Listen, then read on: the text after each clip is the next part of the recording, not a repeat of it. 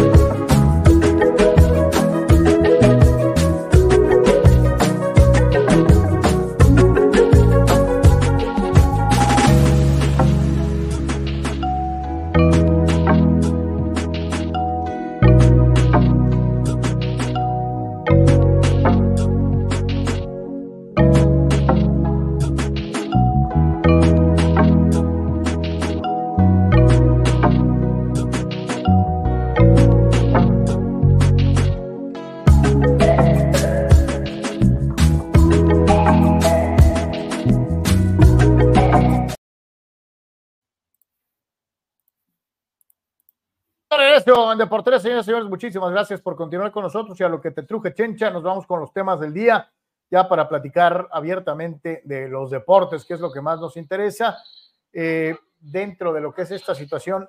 Por cierto, este, Anuar, te manda a saludar Deadpool. Eh, saludos a Deadpool, Carlos. Por cierto, no soy fan de Deadpool. Este, aquí ya, ya hay gente que está remetiendo contra Deadpool. Es divertido, Deadpool, a mí me gusta, pero eh, bueno. Pues, el, señor Ortiz le manda saludos a Deadpool, ¿no? Dice Deadpool sucks. Eh, yo no soy fan de Deadpool tampoco, eh, así que, pues, en fin, saludos, saludos para Deadpool, ¿no? Señoras y señores, Cholos Quintles de Caliente se impuso a los rojinegros del Atlas dos tantos contra cero. Partido celebrado en el Estadio Caliente y en el que el equipo de Miguel Herrera continúa con una buena racha en calidad de equipo local. Ha hilvanado ya seis partidos eh, eh, sin perder en el Caliente, lo cual es bueno. Y de esos seis, cinco. Eh, luego entonces, creo que uno de los objetivos principales de Miguel que era precisamente el, el recuperar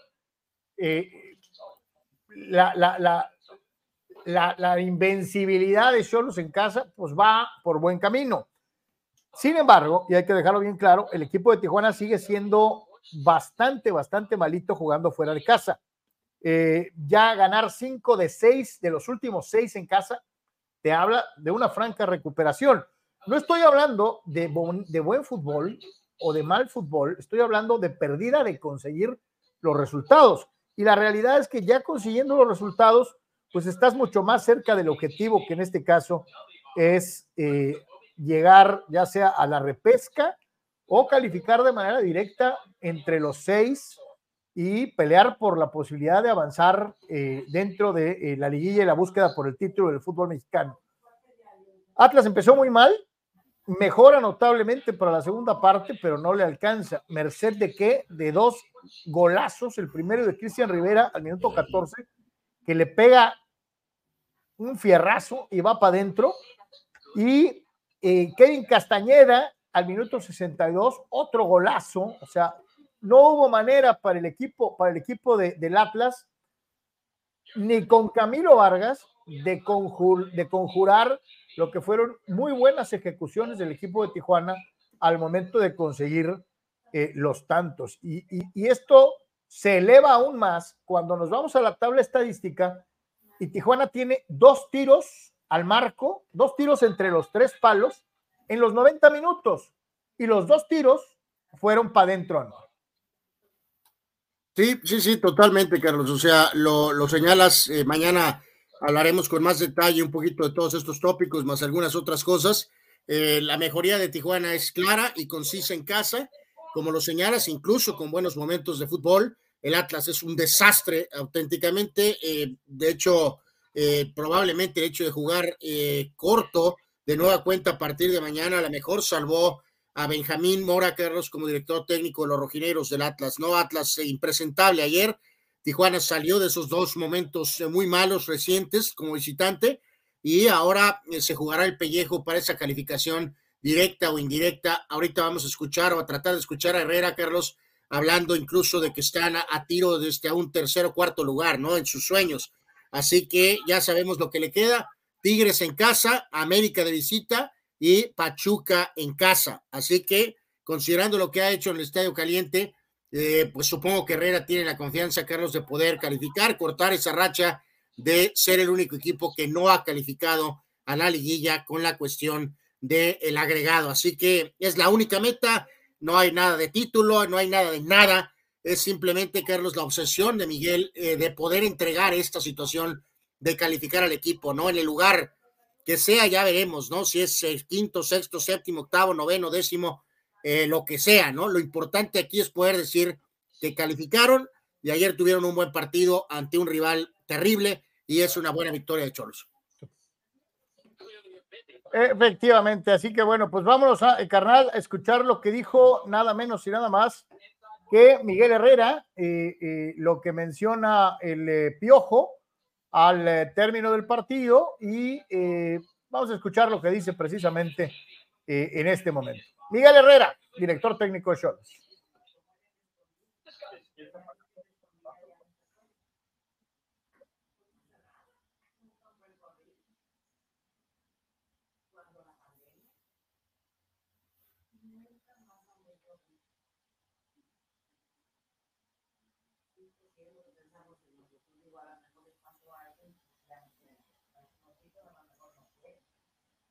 Una salida con dos partidos que, más allá de las derrotas, nos dejaron muchas dudas. Pero el equipo vuelve a retomar su, nivel y hace un buen partido el día de hoy. Juega bien y además juega bien y gana, ¿no? Creo que eso es lo más importante, no nomás jugar bien. pues hay que seguir. Estamos ahí, estamos en la pelea de la, de la calificación, estamos todos involucrados, estamos a dos puntos, tres puntos del, cuarto, del tercer lugar general. Entonces está cerrado ahí la competencia, esperemos seguir sumando puntos para poder meternos a la calificación. Muchachos saben la importancia de, de sumar este partido, de, de tener que ganarlo. Eh, normalmente hacen esa convivencia que se juntan con, con los preparadores físicos, hablan, se comprometen como se comprometen dentro del vestidor, en los trabajos de la semana. Eh, a veces las cosas salen bien, a veces no salen bien, pero creo que la determinación y el compromiso está en el grupo, ¿no? Eso, eso no, no me deja duda de ninguna, de ninguna forma. Eh, creo que hay que seguirlo trabajando, seguir con ese tenor del compromiso y tratar de hacer mejores partidos del último partido que nos queda distante para poder aspirar a meternos de lleno a la calificación, ¿no? a los seis primeros. Pero el equipo está luchando. Ahí viene un partido muy difícil, un partido muy duro contra uno de los equipos eh, que está marcando pauta en el torneo. Y vamos a tener que estar bien atentos porque va a ser un partido difícil. De repente el marcador no me ayuda para poder decir, es que el equipo llega. Y, y el 3-1 con con Monterrey, las primeras oportunidades claras de gol las tuvimos nosotros. Desafortunadamente no, no, somos contundentes, sufrimos alguna equivocación, algún acierto del rival y terminamos perdiendo los partidos, ¿no? que a veces no merecemos perder. El Santos, eh, hasta el final tuvimos el empate con un penal que fallamos. Entonces, eh, pues esas circunstancias que no encuentras.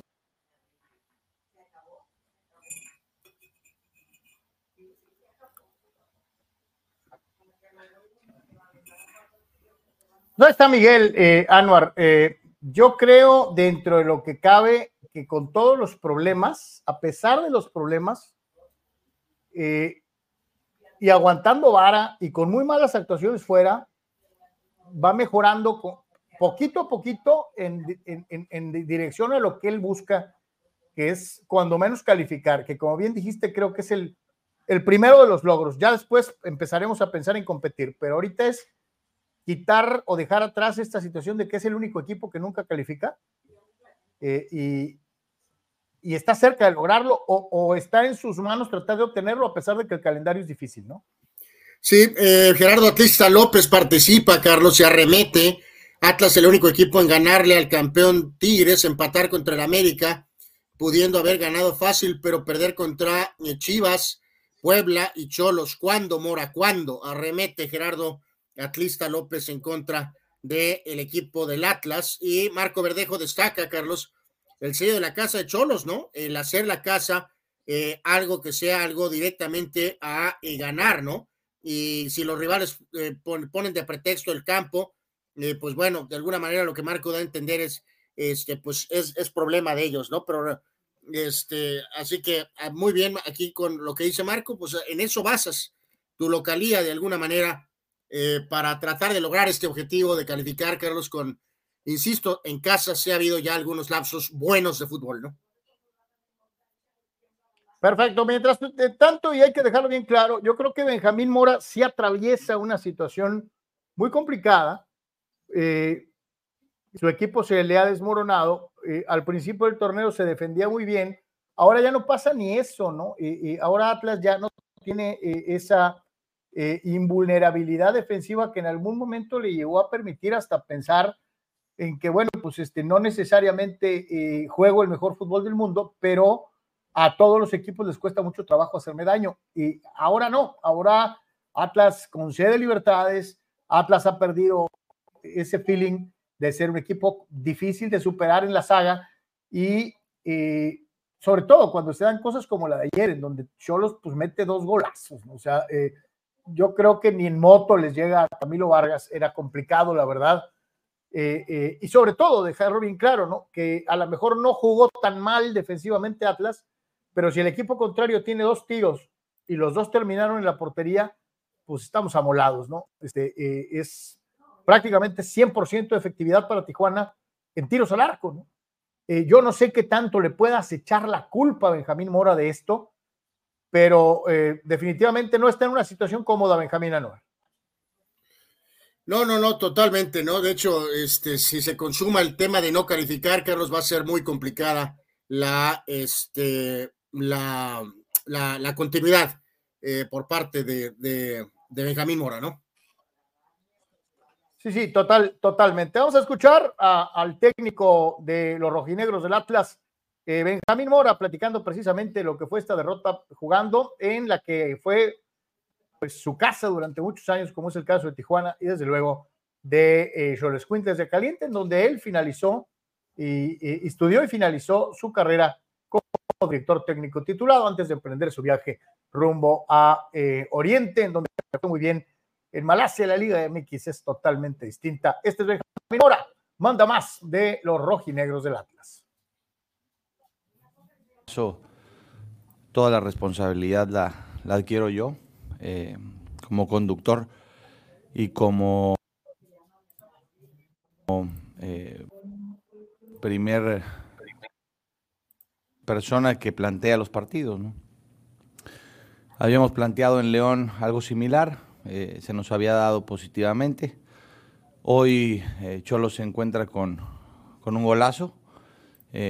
por ahí nosotros intentamos alargar el tiempo para que pudiéramos encontrarnos bien en el contexto tan complicado que es venir a esta cancha tan difícil, tomando en cuenta que para los dos equipos fue difícil el viento, fue difícil todos los factores que no controlamos.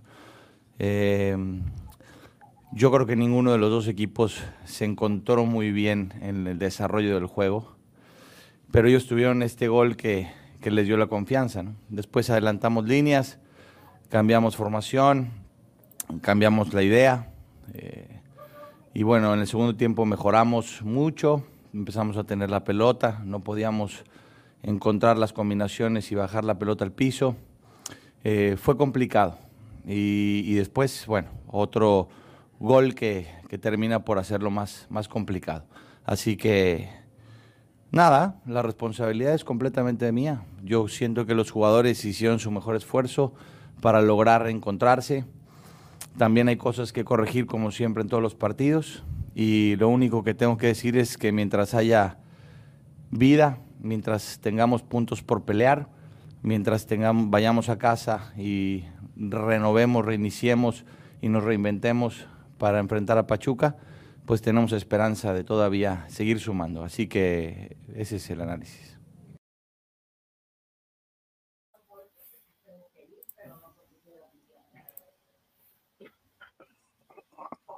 Pues ahí está Benjamín, eh, eh, sí se ve preocupado, se ve un poquito, obviamente, pues afectado y no lo culpo porque el equipo, porque el equipo, eh, reitero, había jugado bien y termina ahora siendo vulnerable.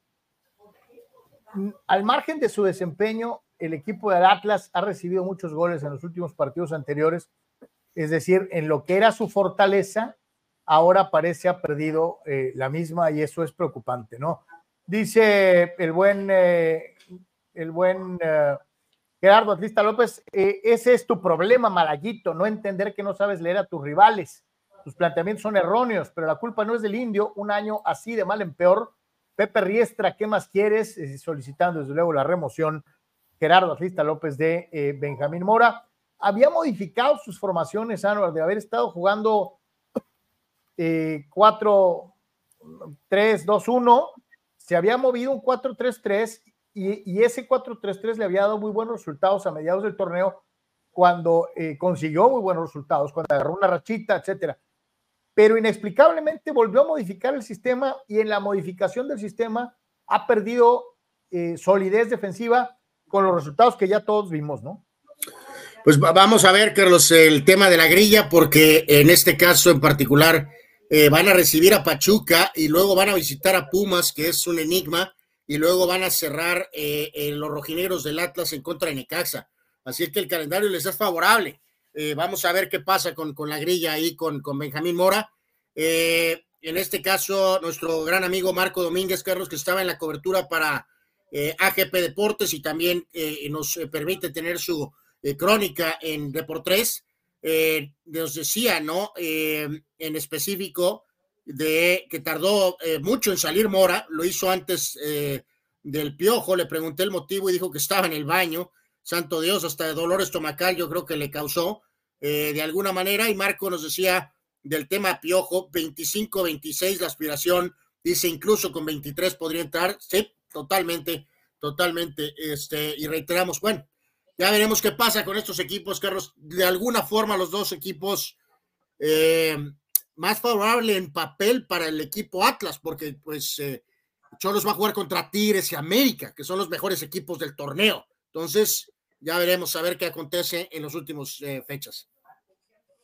Dice Ricardo Tito Rodríguez, a un técnico consagrado no le venden jugadores, los primeros culpables son los directivos del Atlas, dice Ricardo Tito Rodríguez señalando que el permitir que, que, su, que sus patrones vendieran a jugadores como Quiñones, por ejemplo, pues obviamente iba a ir en detrimento del equipo del Atlas. Pero también te digo algo, mi querido Tito, no todos son tigres que se pueden dar el lujo de tener hasta estrellas sentaditos en la banca.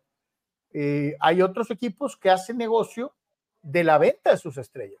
Entonces, no todos totalmente, eh, Ricardo, el Atlas no puede hacer eso, Cholos tampoco. Eh, eh, no. puedes retener a tus jugadores. De hecho, lo hicieron de más en Atlas. Eh, Quiñones y Furcha debieron de haber ido por antes.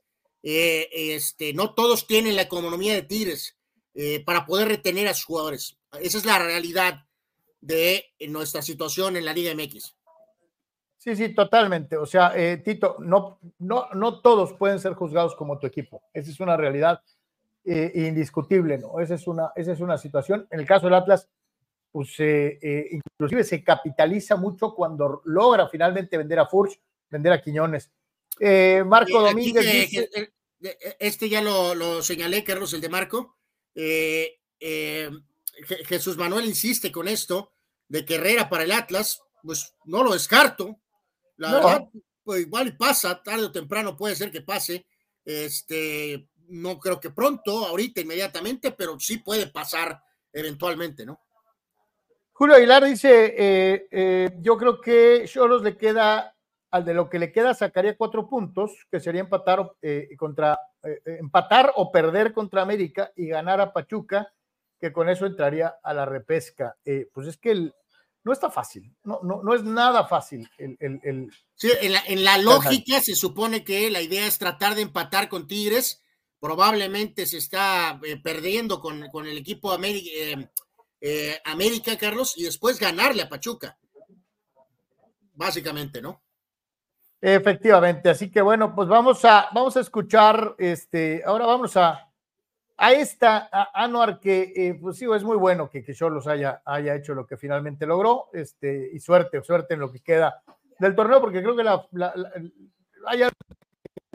todos quieren, ¿no? Este, que es, eh, pues, ya quitarte esa situación de que eres el único equipo que nunca calificaba a liguilla desde la implementación del nuevo sistema, ¿no? América fue contundente, América fue dominante, América fue poderoso, América hizo lo que quiso con Monterrey, pero creo que le sale muy cara la, victoria. Eh, eh, yo, yo te voy a decir una cosa, yo difiero, yo no vi actitudes mamelucas ni, ni sobradas ni, ni, pasadas de lanza de los jugadores del América cuando ya iba 2-0, 3-0. Pero pues a alguien se le calentó la cabeza. Eh, yo reitero, creo que la jugada de Gallardo para mí no tiene mala intención, para mí es un accidente, pero están estas situaciones de que supuestamente pues había orden desde la banca de de achear, ¿no? de, no te gano, no te puedo ganar lícitamente, este, eh, te voy a dar. Este, la, la, expulsión de Maxi Mesa es indiscutible. Hay otra entrada de Funes Mori, Anuar, que era de roja y que se la perdonaron. Eh, eh, el arbitraje de Adonai Escobedo, errático, sacando tarjetas amarillas muy temprano en jugadas que al parecer no eran y después dudando y se, se abriéndosele la cajuela por ejemplo, para no echar a Funes. Eh, eh, hay, hay, hay varios asegúnes dentro de lo que es el partido y sinceramente te lo digo, este, a mí me, me conflictúa porque ahorita van a empezar, ahí van a empezar los antis, a los que se les abre, a los que les da miedo, van a empezar a decir, ya están sacando el paraguas, no, sé. no tienes a Valdés, y ahora, muy probablemente, eh, obvio, eh, pues vas a perder a, a este jugador, Brian Rodríguez, por todo lo que resta del torneo, ¿no? Entonces, si ya tenías pensado un cuadro para ganar el campeonato, pues quítale dos elementos importantes, uno y medio, y pues es bien fácil decir, ah, es que la América debe de tener no uno bueno, uno mejor que el que se fue en la banca. Qué fácil, qué fácil. Eh, eh, yo no sé, Anuar, si se llega, a mí me encantaría que se comprobara lo que tanto se dice, de que había orden desde la banca de tronar jugadores. Porque entonces... habrá que ver qué pasa, Carlos. Yo creo que si pueden investigar un poco más a fondo, a lo mejor pueden pescar por ahí supuestamente algunas de esas indicaciones y clarificar ese punto. Eh, la acción parece accidental, pero también momentos previos parece que evidentemente sí, la temperatura estaba muy alta y se estaban diciendo de todo. Eh, así que eh, hemos visto en algunos momentos donde eh, sí ha habido algunos jugadores que han perdido tiempo mientras hay un jugador lesionado, a pesar de que hay la duda de si hay les, intención o no intención. Vamos a ver qué dice la famosa comisión eh, disciplinaria. Y en lo que dices tú, considerando los planteles de esta época, de nuestros, de, esta, de estos tiempos, Carlos, sí, América sí trae un plantel muy, muy, muy fuerte, pero pues sí, dos, dos jugadores importantes es, es, un golpe duro, ¿no? O sea, ahora sí que los rivales podrán pensar lo que quieren, pero sí, sí es un golpe fuerte perder a dos elementos eh, eh, definitivamente. Sí hay plantel, sí traen de sobra, eh, creo, para poder absorber esto y, contender, pero estás perdiendo a dos elementos, evidentemente, que son parte fundamental del entrenador, ¿no? Así que, en fin, ahora, si estaban hablando de códigos, Carlos, de que porque el marcador es absurdo, ¿no? Es ridículo que, que la banca del Monterrey vamos a suponer por un segundo que entretuvo esta situación de códigos. Eh, es una rivalidad a muerte ahorita entre América y Monterrey. Eh, muy alta la temperatura por el propio cambio de la, de la banca de Monterrey.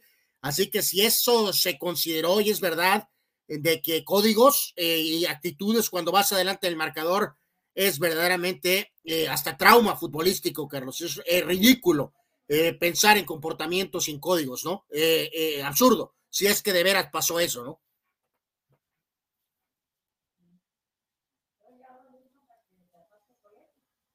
Y fíjate que se me, y fíjate que se me haría más grave, Anuar, porque eh, eh, el Tano y su cuerpo técnico estuvieron hace seis meses con ese grupo de jugadores, o con la mayoría de ese grupo de jugadores. Sí, pero Carlos, acuérdate que este técnico sí es muy ridículo en ese aspecto, Carlos, de los códigos. O sea, pero de una manera traumatizada. Entonces, o sea, no estoy diciendo sí o no, eh, estoy diciendo que si yo no entendería a alguien que ordenara al que fue a, alguien que fracturara o que lastimara a alguien que, fue dirigido por ti a seis meses, pues, o sea, se pues me hace Incluso antes del partido trató de, minimizar, Carlos. Finalmente eh, indicó que había un agradecimiento profundo al América en las declaraciones previas al partido, cosa que no hizo después en los días cuando se dio su llegada al equipo Monterrey, ¿no? Lo hizo, pero de una manera paupérrima, muy suave, ¿no? Ahora sí fue explícitamente muy claro. Eh, ah, vamos a ver qué resuelve aquí la mentada comisión, eh, sobre todo en el tema de Gallardo, ¿no? Si va a perder tiempo, eh, no, no creo que pase realmente mucho con la gente de banca, Carlos. Tito Rodríguez dice, calma, no estaba Carlos Reynoso en la banca rayada, mejor cambien de Molle a las nenas del América. no entiendo, Tito, porque yo te reitero, creo que no fue con intención de Gallardo, pero pues si tú piensas que, no, que el único que ordenaba achear era Carlos Reynoso, pues estás equivocado. Este, eh, hay muchos técnicos que, que ordenan pasar a los, a los rivales por el hacha. Este, muchos, no es de. Y, lo ves hasta en los campos amateurs. ¿eh? O sea, el asumir que solo el villano Carlos Reynoso o nomás los de la América achean pues es muy, muy, muy así como muy chiquito, Tito. O sea, y además, pues si te niegas a ver, o sea, si lo estás asumiendo como si fuera un ataque contra los, los, los regiomontanos, no, estamos hablando de un grupo de jugadores del equipo Monterrey, no estamos hablando de los regiomontanos. Yo sí estoy hablando de que no me extrañaría nada que un técnico ordenara que pasaran por el hacha a un jugador del equipo contrario, mi querido. puede ser de Pachuca, puede ser de San Pedro Sula, puede ser de Madrid, puede ser de Moscú. por, eso, Carlos, pero como dices, son de Monterrey o no, mi querido Tito, por eso, pero como, dices tú, Carlos, eh, como señalabas tú ahorita, puede haber una rivalidad contra un equipo, pero viene de dirigir a este grupo de jugadores, Carlos, a menos que tuviera un problema específico con ese jugador, digo, podrá haberse peleado con Baños o algún otro directivo, pero al grado de, de, buscar lesionar a un jugador que estabas dirigiendo hace unos meses, si eso fuera el caso, pues estás hablando de una persona enferma, ¿no? Verdaderamente enferma. ¿Te acuerdas que tú y yo hemos platicado de los vehículos, de algunos de los códigos eh, beisboleros? Este, eh, eh, aquello de, del famoso bat flip, ¿no? Que arde, o sea, vuelve locos a los rivales, ¿no? A tal grado de llegar a agresiones directas. a mí se me hace absurdo, o sea, no te estoy diciendo que sea, este, fue? Adolis, ¿no? Cuando se la desforró en la, en la serie campeonato de la Liga Nacional, de, en, su serie de campeonato, eh, se ardió el pitcher que porque había aventado el bat. Pues, ¿qué quieren, cabrón? Te acabas de volar la barda para ganar un partido. ¿Qué? Este, le entrego el bat en las manos al Ampay. Señor, aquí tiene usted el garrote. Voy a primera y, o sea, ¿cómo? No, no, e, es totalmente una dinámica diferente entre el béisbol, Carlos, y el fútbol. Eh, probablemente eso no pasó ni en madrizas históricas como la de Alemania, Brasil en la Copa del Mundo, o del Bayern Múnich al Barcelona, ¿te acuerdas? Cuando le recetaron ocho goles. Eh, así que simplemente es absurdo. Eh, creo que sobre esto habla Dani Pérez Vega, que dice ahora resulta que en la Liga MX hay códigos no escritos de conducta y si festejas de más la goleada, se va a justificar quebrar a un rival de acuerdo, mi querido Dani, es verdaderamente ridículo eh, e, esta, esta situación. Si ese fue, eso fue lo que de alguna manera aconteció, no, no estoy diciendo que pasó. O sea, eh, probablemente lo que pasó es que hubo un accidente, Carlos. Lamentablemente aconteció unos segundos después de que se habían estado aumentando la madre de una manera eh, clara, donde un equipo estaba ganando y aplastando al otro. Y y bueno, o sea, y, claro, los propios regios, Carlos, escuchándolos, sobre todo la gente pro Monterrey, Carlos, eh, dejaron muy en claro eh, que el tema de los lesionados no era, no era tema, eh, porque fueron ta, ta, ta, ta, jugador, todos son titulares, y o sea, tenían una alineación, no era una sub-20, entonces no fue tema lo de los lesionados de Monterrey, ¿no? O sea, Ahí está. Mientras que el América sí tuvo fuera a Kevin y tenía fuera a Quiñones y a Valdés. Sí, no soy partidario. Eh, eh, dice, dice por acá el buen. Eh, a ver, decía, aquí había, había, había un comentario de, de Marco. Dicen, el básquetbol es un recurso. Ojo, no lastimar, pero sí golpear fuerte dentro de lo legal. Si alguien ves que te está que se está pasando de lanza, que, que, está burlándose, pues a lo mejor sí le arrimas el caballo, ¿no? ¿O qué? No, no, no, también en el básquet es correcto. Si tú estás en un partido 110 a 75 y empiezas, Carlos, todavía a querer hacer eh, clavadas, evidentemente te van a bajar. O sea, pero el fútbol soccer no tiene esa claridad en los scores para aventarte una de esas. En el béisbol sí y en el básquetbol también. El soccer no presenta tanto este escenario, ¿no? Eh, de alguna forma, ¿no?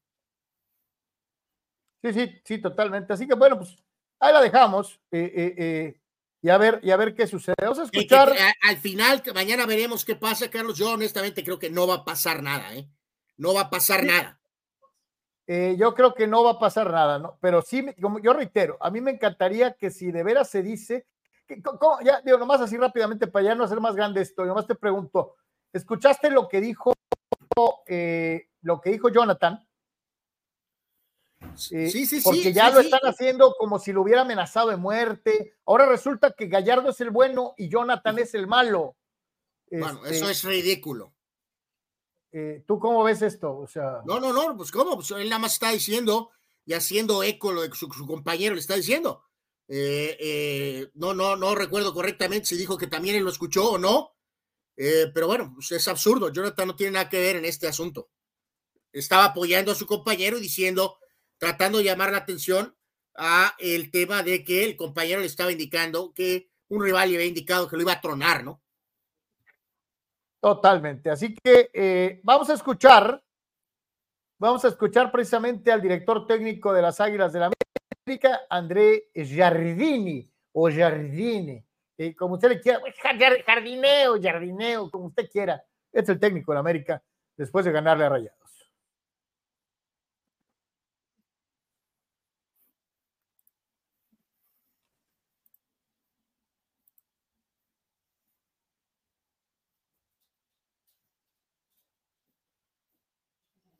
Creo que hay, hay muchos equipos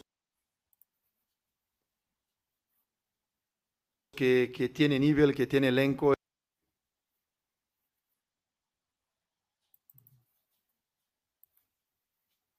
que tiene condiciones de, de, salir campeón, pero con certeza somos, somos una de estas.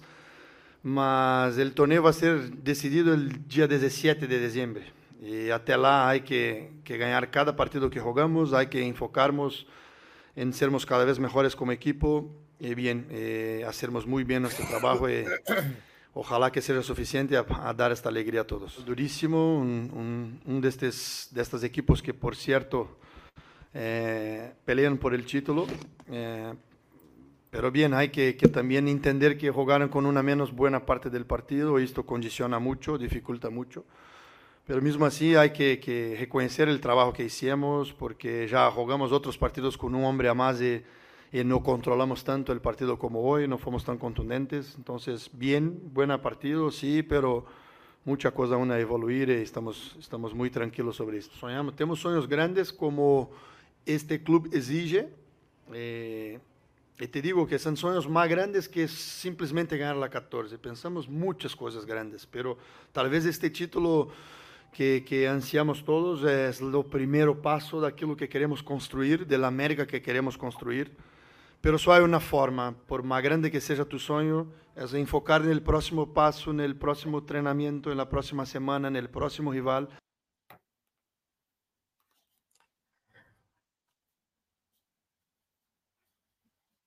Ah, está el, el director técnico de la América eh, y eh, el América está jugando bien, el América está jugando buen fútbol, este, eh, y pues es una pena, ¿no? Que, que no que no tenga a, a, pues a, unos, a, los jugadores que, el, que Giardini pensaba iba a tener para entrar a la parte más difícil del torneo, ¿no? Pero, eh, en fin, dice Pemar, qué cobarde el jugador Willo, acusar a un jugador que no es cierto que lo amenazó, que se ponga a jugar al matarile, si no quiere que también le tumben el manicure, esas acusaciones no pueden ser ciertas.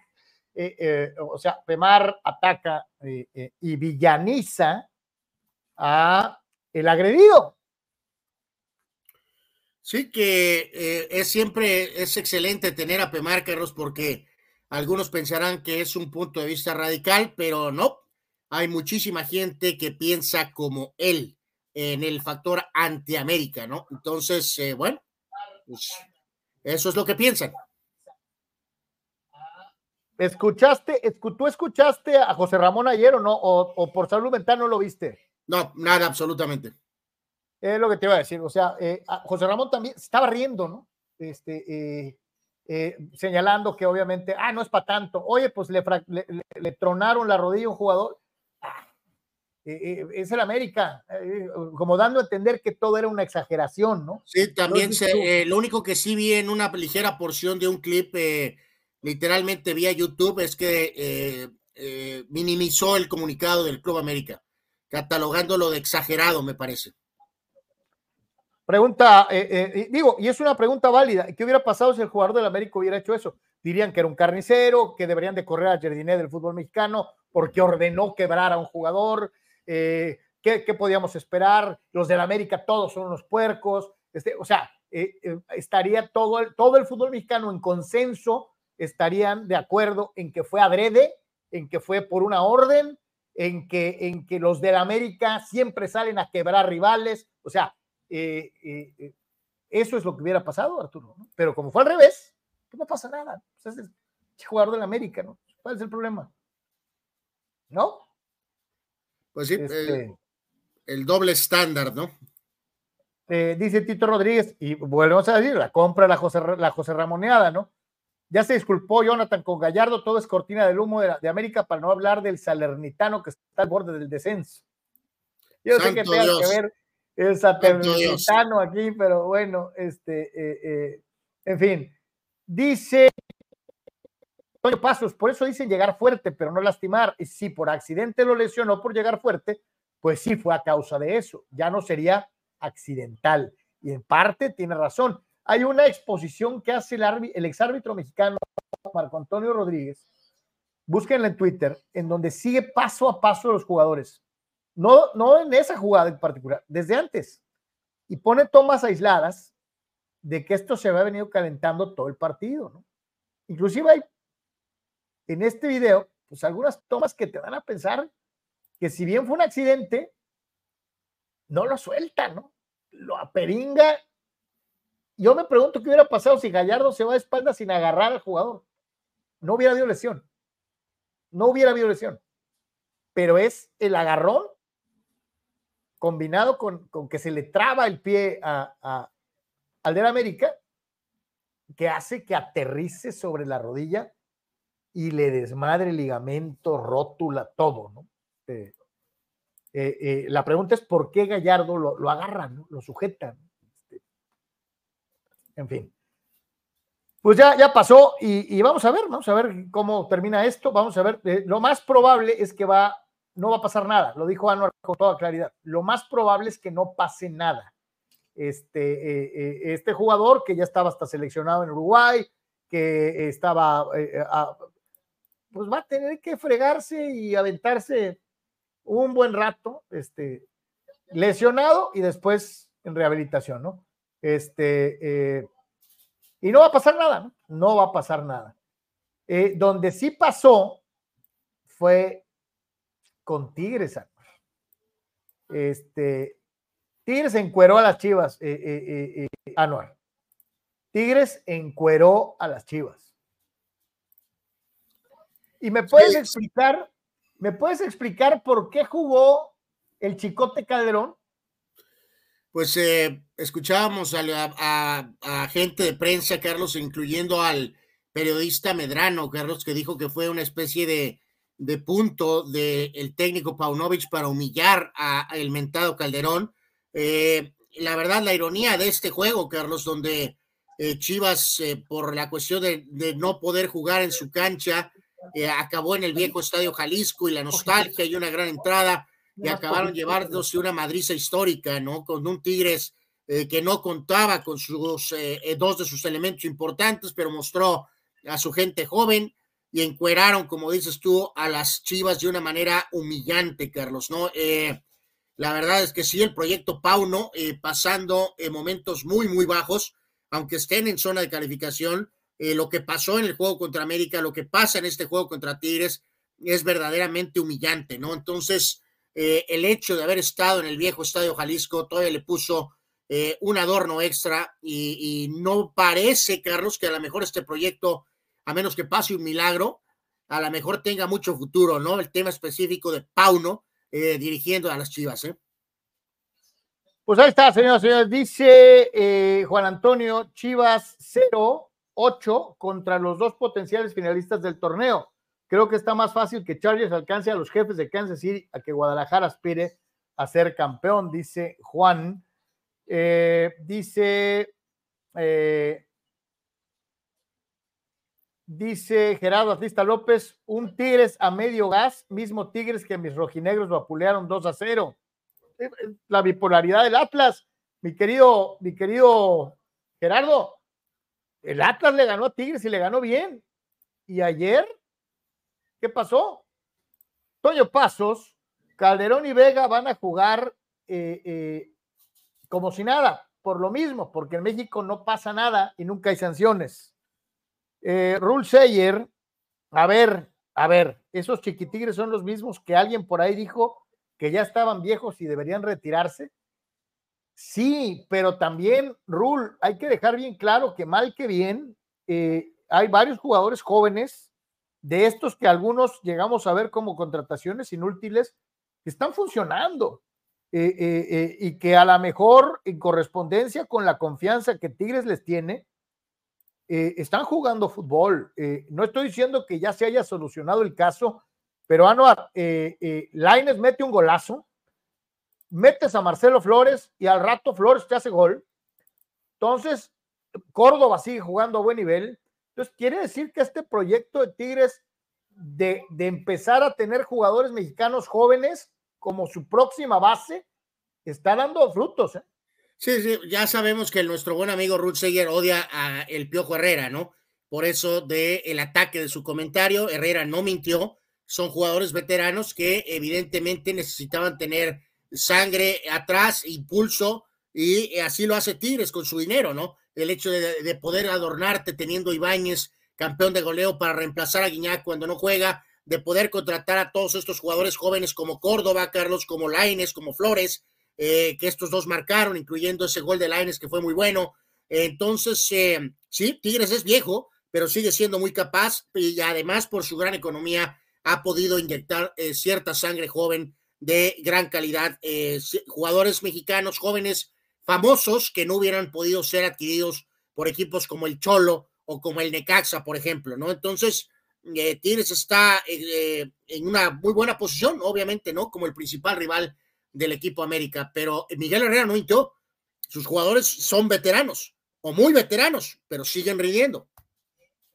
Toño Pasos dice, Chivas va a decir que no ganaron porque no jugaron en su estadio, pues jugaron en el Jalisco, cuya cancha hoy por hoy no le pide nada a la de ningún otro estadio, está en buen estado después de haber tenido pesadillas con, con los conciertos ahí todo, ahorita estuvo bien.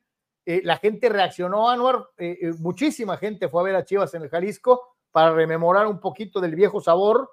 Este, lo que pasa es que enfrente encontrar un equipo mucho mejor, ¿no? Totalmente, totalmente. Así que muchísimas dudas con Chivas y pues Tigres, obvio, principal candidato en contra de América para el tema del título. ¿no? Marstradamos la golea de los Tigres se vio como aclarando la final pasada, ¿no? Cuando dicen que Chivas estaba a 10 minutos de ser campeón Dice, pero ahora se quedaron a cuatro goles de ganar, dice Omar Stradamos. Perdón, cinco, dice. Eh, fíjate que también hubo un mal, una mala interpretación, carnal, de esto, sobre todo por la gente en Guadalajara. Mucha gente de la prensa, de los medios de Guadalajara, trataron de manejarlo como revancha, ¿no? Revancha era si es en la final, ¿no? Eh, eh, y le salió el chirrión por el palito, ¿no? Este, la, montaron como revancha y Tigres les puso una madrina de hasta no verte, Jesús mío. No, no, no, y no hay mentiras, sí estuvieron muy cerca del título del torneo anterior, pero bueno, pues ya eso es el pasado. Ya que ya no, ya no, ya eso pues ya pasó, obviamente. Dice Víctor Baños, desde que se priorizó el concierto del weekend sobre el equipo, ahí empezó, mala señal. Eh, lo que mostraron en la cancha es lamentable. Cuando entra el Guti es como quedarte con 10. Reprobadas las chivas, dice Víctor Baños. Pues sí, la verdad es que sí, reprobadas las Chivas, ¿eh? este, eh, es una realidad muy poquito. Y también reprobado el árbitro del, Pumas Necaxa, porque ahí sí, carnal, creo que el señor Abraham Quirarte Contreras va derechito al marcador. Y no con esto, no quiero caer en la José Ramoneada, no quiero inventar de que si hubiera jugado todo el partido el chino Huerta les mete 25 goles. No.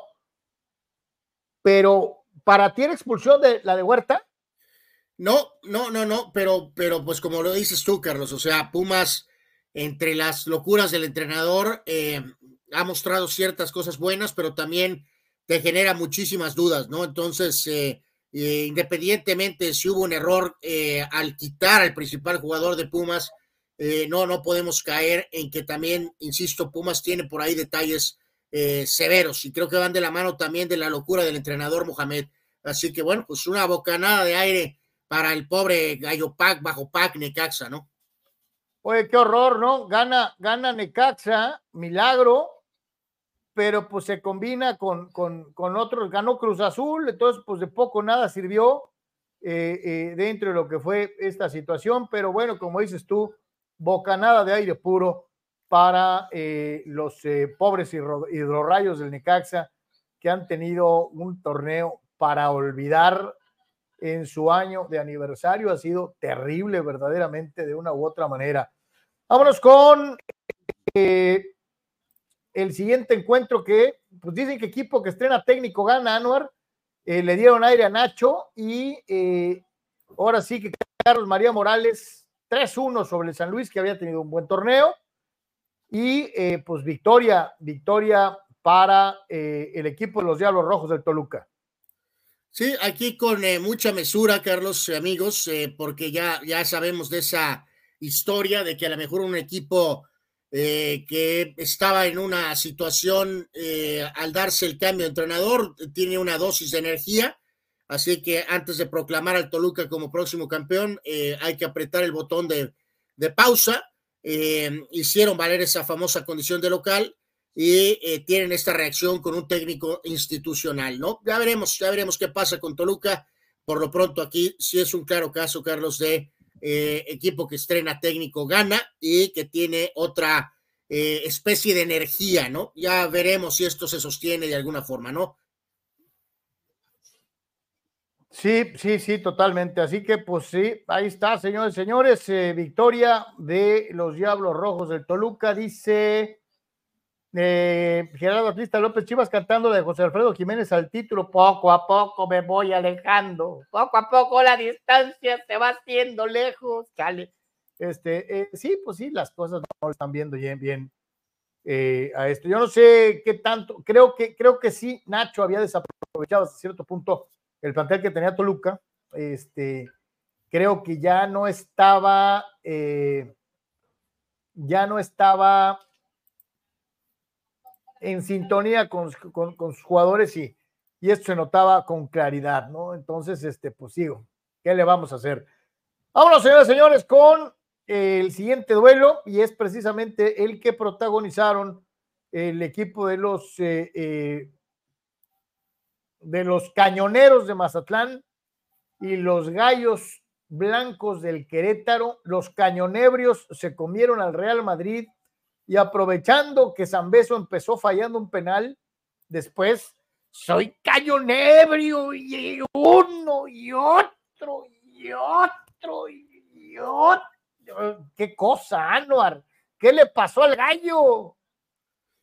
Pues sí, luego también que le cambiaron de nombre al estadio y no sé qué tanto, ¿no? Eh, bueno, pues es parte de ser eh, estos clubes del Gallo Pack, Bajo Pack, Carlos, cuando juegan entre ellos sufren estos eh, esto sube y baja, ¿no? Como si fuera canción de, grupo de, hace, de algunas épocas. Eh, literalmente cuando se enfrentan entre ellos, eh, todo es posible de alguna forma, ¿no? Entonces, eh, este Mazatlán, pues le tunde al gallo, Carlos, este, que tiene estos bandazos de alguna forma.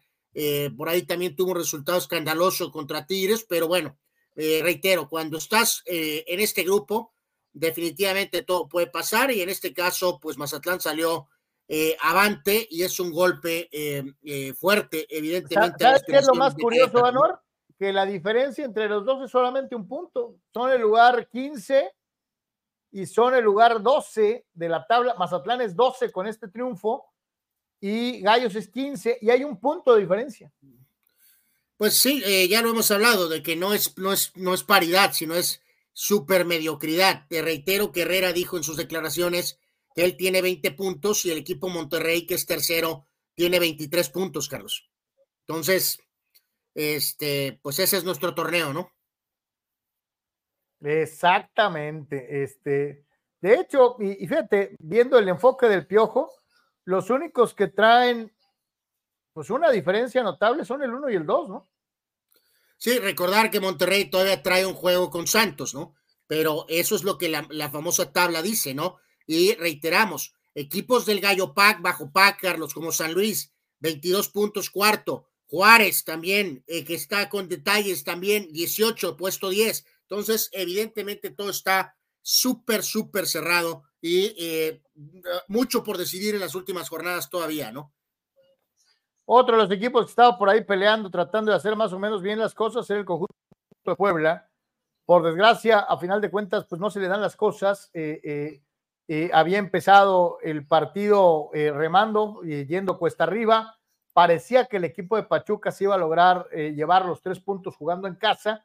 Por cierto, la peor localidad del fútbol mexicano es la de los Tus del Pachuca. este, no los va a ver ni su mamá. Si yo fuera Jesús Martínez, estaría muy decepcionado porque tengo, ya lo hemos platicado, tengo museo de Salud de la Fama, tengo la Universidad del Fútbol, tengo un montón de cosas alrededor del, proyecto de Pachuca y lo más importante de todo, que es el equipo, pues la gente en su ciudad no lo pela.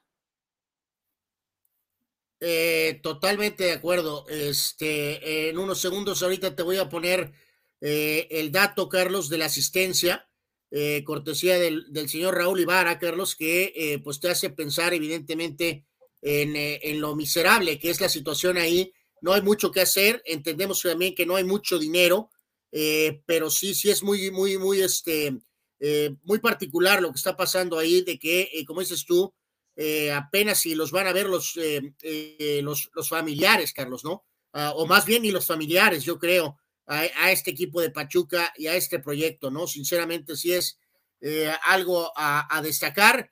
Y reiteramos, pues otro, otro partido de esta, de esta zona, el pobre Puebla ha tratado, Carlos, pero nunca se repuso del masazo de los tres puntos cholos, ¿no? Eh, nunca pudo recuperarse, ¿no? Realmente, ¿no? No, fíjate, eh, eh, Pachuca con la victoria es 14, tiene 16 puntos, mientras que el conjunto de Gallos es 15. O sea, otro caso similar al que les platicábamos, con aquí sí, diferencia de un punto también. Un punto. Increíble. Aquí, nos comparte esto Raúl Ibarra, Carlos, de las asistencias, ¿no?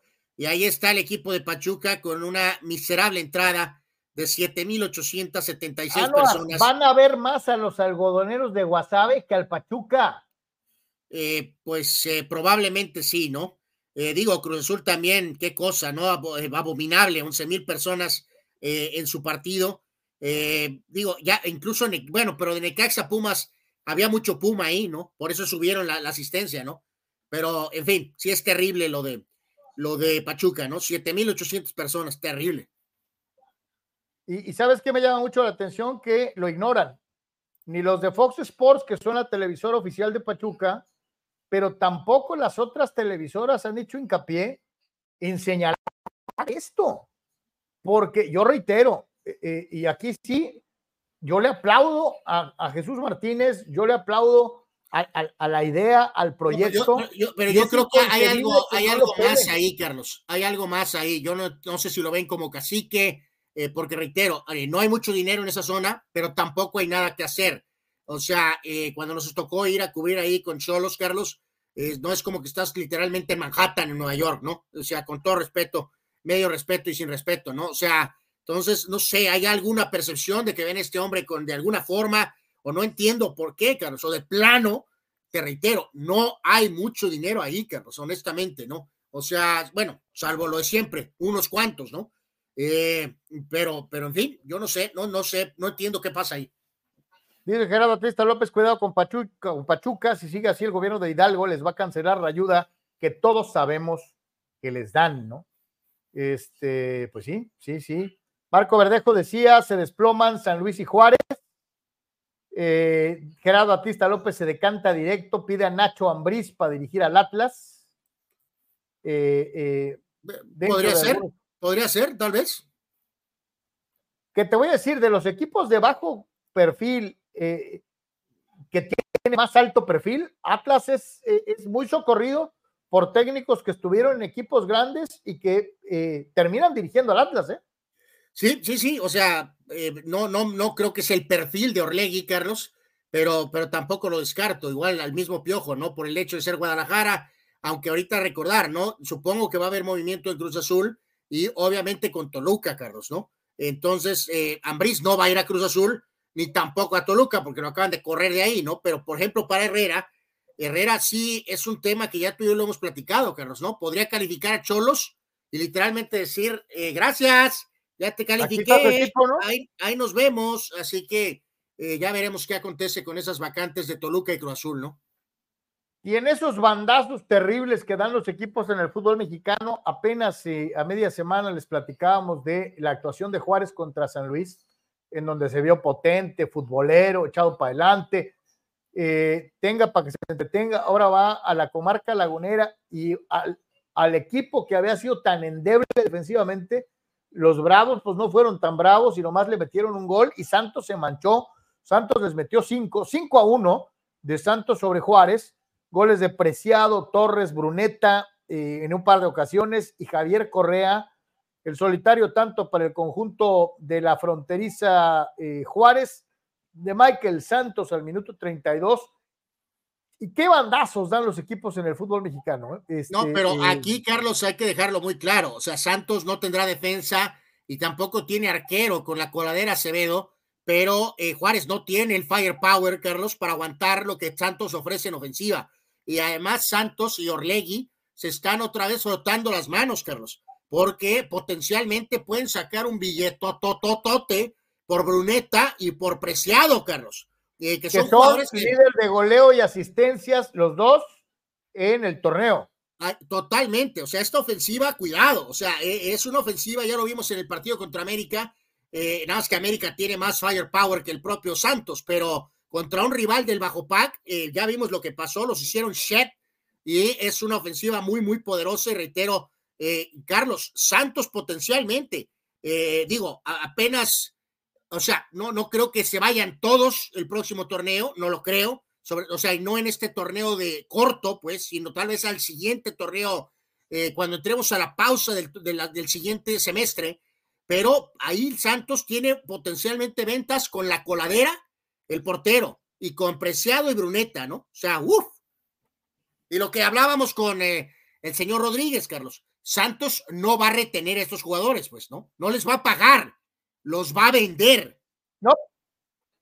Sí, sí, totalmente, es una, es una realidad. Así que, señores, señores, pues algo más o menos de lo que se dio en el fútbol mexicano. Eh, mañana nos vamos a meter ya con todo lo que es tabla de posiciones, posibles combinaciones. y mañana, Carlos, pues mañana hay juegos. Mañana vamos a dar posiciones y pronósticos ya de los juegos de mañana.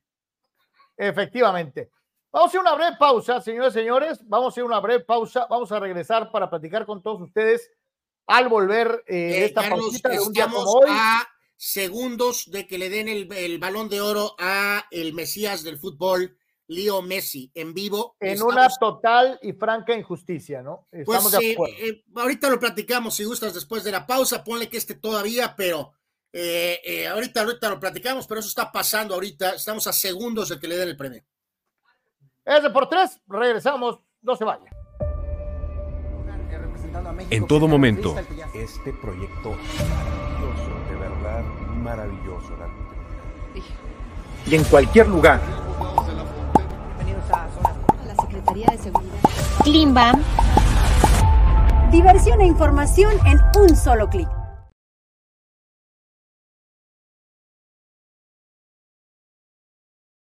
Carlos, ¿cómo puedo promocionar mi papel café? Es muy fácil promocionar tu papel café utilizando las opciones que te ofrece DoSynergyDeportes.com para impulsar tu producto o servicio. Puedes tener una sección fotográfica o de video, puedes tener un landing page o publicidad absolutamente efectiva en Google Ads y en Facebook Ads. Todo desde 299 dólares. DoSynergy te da la mejor opción para impulsar tu producto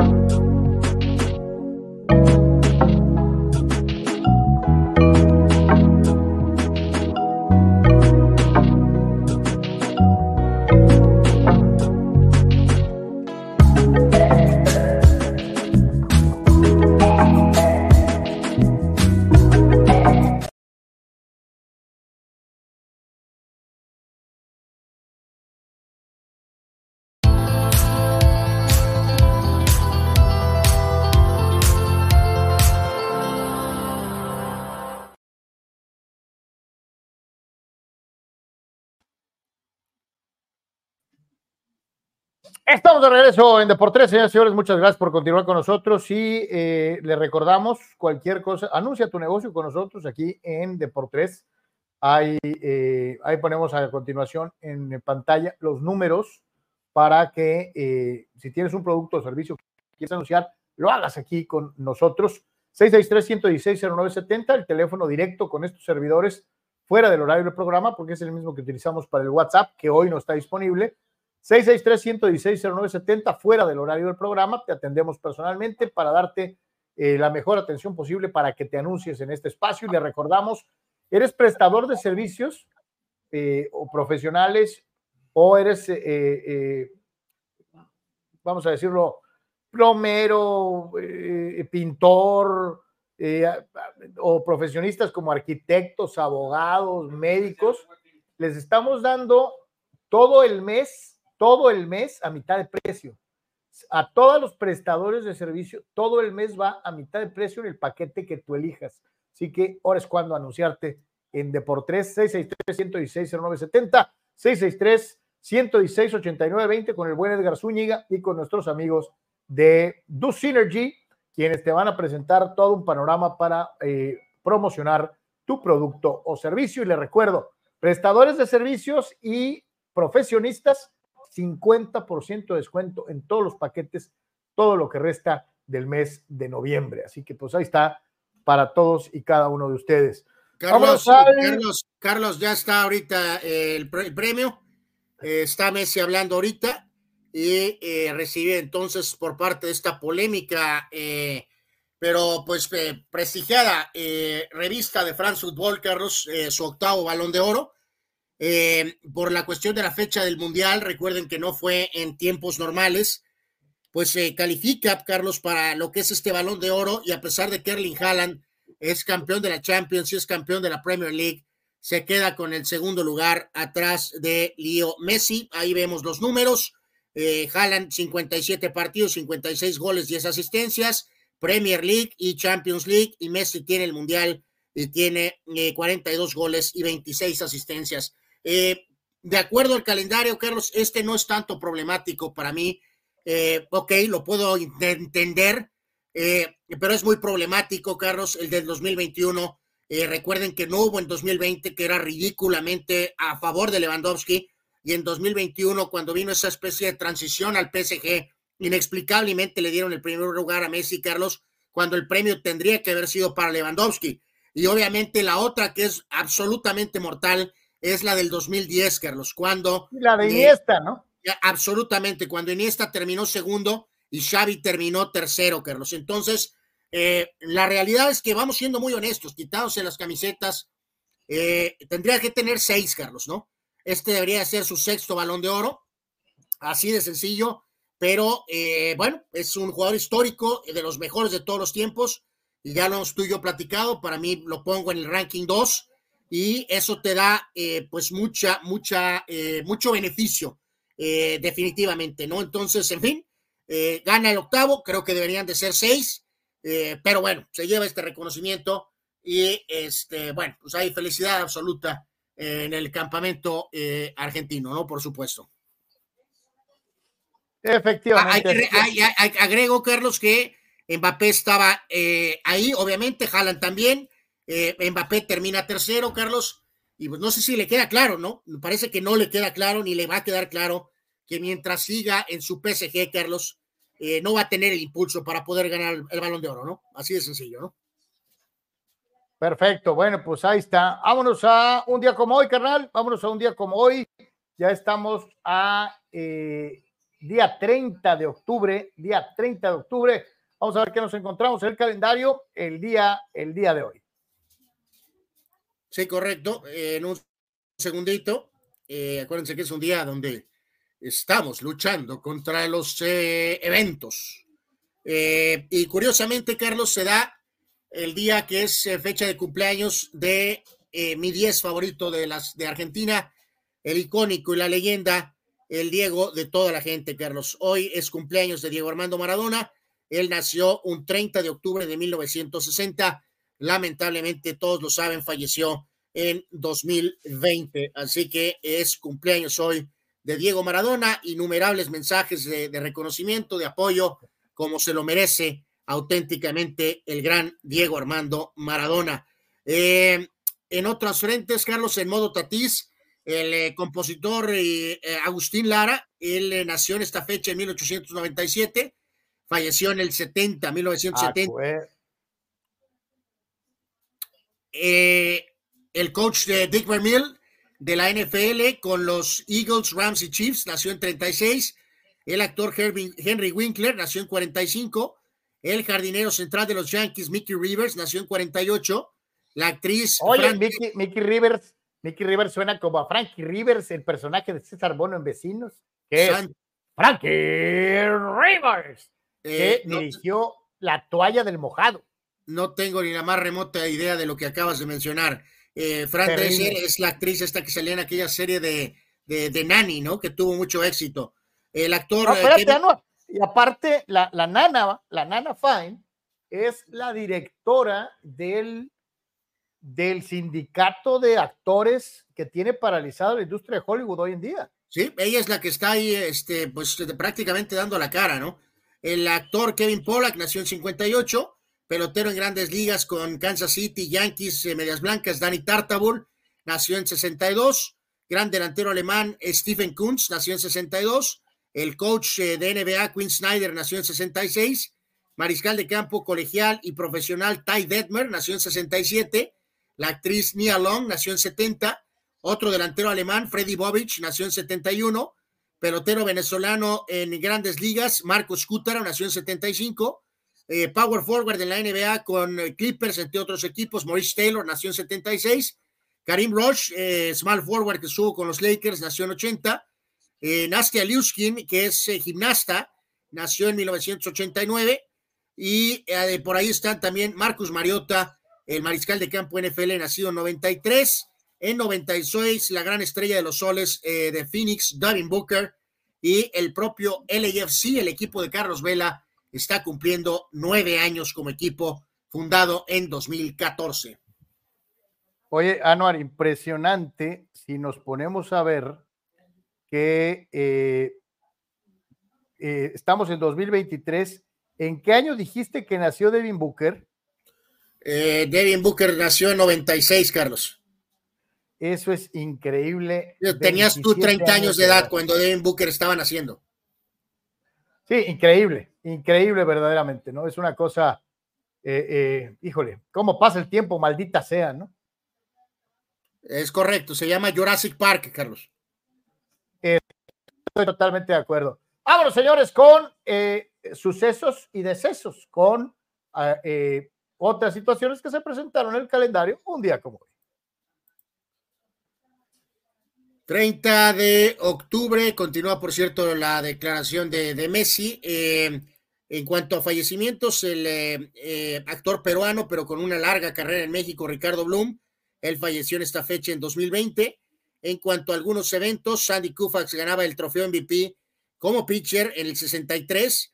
Tom Siever se convertía en el primer ganador del Cy Young sin ganar 20 partidos. Esto en 1973, o sea, hace 50 años. ¿Cómo han cambiado los criterios para entregar el Cy Young, no? Eh, es notable con esto, ¿no? En 73, Tom Siever se convertía en el primer no ganador de 20 partidos en llevarse el Cy Young, ¿no? Ahora ha habido Cy Youngs con pitchers con 12 ganados, Carlos, por, para poner un ejemplo, ¿no? De manera increíble. Eh, bueno, y hay lanzadores Oye, y hay lanzadores inmortales que nunca ganaron un sayón. Claro, ahora se supone que se utilizan esas categorías sabermétricas. Eh, una de las grandes peleas de todos los tiempos se desarrolló en esta fecha en 1974, o sea, hace 49 años. Carlos, The Rumble and the Jungle, la legendaria pelea de Mohamed Ali contra George Foreman en Kinshasa, Zaire, en ese momento, donde ganó Ali de manera sorprendente con el famoso rope dope eh, este es top 5 de las grandes peleas de todos los tiempos. Oye, Anuar, siempre les decimos a todos, ¿no? Que busquen When We Were Kings, este documental eh, que habla, eh, película, una película documental que habla de todo lo que rodeó a este gran evento boxístico con un George Foreman que parecía indestructible, un Ali que había dejado atrás eh, sus mejores años y que sin embargo se las ingenió para en base a inteligencia y una resistencia impresionante eh, sorprender al mundo otra vez, ¿no? Sí, totalmente ganándole a una persona más fuerte y más joven y que tenía una gran calidad, encontró la forma Ali con estrategia y calidad boxística para llevarse eh, la pelea en un triunfo histórico.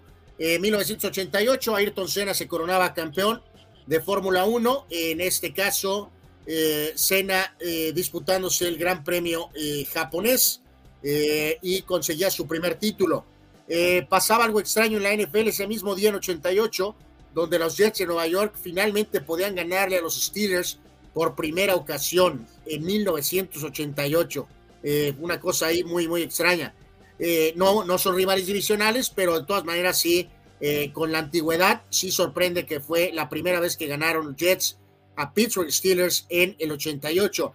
97. Oye, ah, no, hace muy poquito, hace muy poquito le acaban de ganar también por primera vez a Green Bay.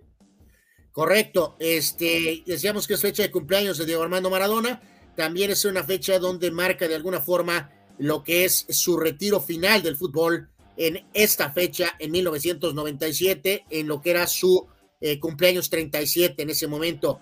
Eh, una decisión que es bastante polémica en el mundo del cine, Carlos, 11 años de esta compra. Walt Disney le compraba eh, a Lucasfilm, compraba a Lucasfilm a George Lucas eh, adquiriendo los derechos de Star Wars y de Indiana Jones por 4.5 billones de dólares, Carlos, en una cifra escandalosa. Han entregado algunos. oye, recordar a nuestros amigos, estamos hablando de B, billones de dólares, no millones, billones con B.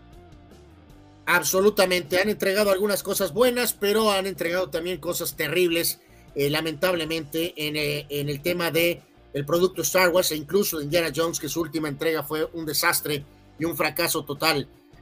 2013, eh, Boston campeón de grandes ligas de nueva cuenta, ganándole a San Luis, MVP Big Papi David Ortiz.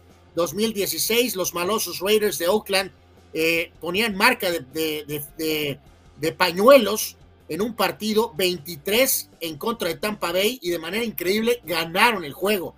En 2019, aquella famosa serie de Washington contra Houston, en donde eh, se coronarían los nacionales con Steven Strasburg siendo el MVP. Y hace un año, en el Gran Premio de México, como pasó en el 2023, Max Verstappen ganaba el Gran Premio de México. ¡Qué raro! Qué raro que gane ese vato, pero bueno, en fin, chale. Eh, dice por aquí Gabriel Narváez y los que CR7 le robó a Riverí, esa la ganó con lloriqueos, nomás porque Blatter se burló de él, acusando a Cristiano también de a la Messi haber esquilmado un balón de oro a algún compañero. Absolutamente estoy en total desacuerdo. Eh, es un mito eso de, lo de Riverí. Eh, desde mi punto de vista, Carlos, y a Cristiano le robaron el de 2018 eh, en el tema de Modric, que por el tema de la, del Mundial, cuando las estadísticas de Cristiano eran pero absolutamente devastadoras y debió de haber ganado el balón de oro en el 2018 eh, sobre Luka Modric. totalmente difiero del tema de Riverí, pero bueno, pues ahí está, ahí está el show, ¿no? Son, son estas situaciones tan polarizantes que solamente y lo más curioso es que sabes que en ese año de ese, ese año de Riverí, Carlos, que está mencionando, eh, ni siquiera terminó segundo. Porque ¿sabes quién fue segundo? O sea, Riverí fue tercero. Eh, ¿Sabes quién fue segundo? Messi. ¿Quién? Entonces. Ah, Messi. Sí, entonces yo creo que fue un complot de los dos, ¿no? No terminó segundo en la votación. Messi fue segundo en la votación. Santo Dios, bueno, pues para que vean cómo está el rollo. Dice Chava Sara, Tese Agustín Lara tuvo entre sus labios a la doña María Félix. Sí, sí, sí, este fue uno de sus esposos, digo, eh, eh, eh, los dos más conspicuos o notables, el flaco de oro Agustín Lara, a quien recordamos el día de hoy, y el otro don Jorge Negrete, ¿no? Este, que también estuvo casado con la doña, tuvo otro par de matrimonios por ahí antes. dice Arturo Carrillo, Messi no se lo, Messi se lo merece ganó el Mundial y se puso al hombro a la selección argentina para ganarlo.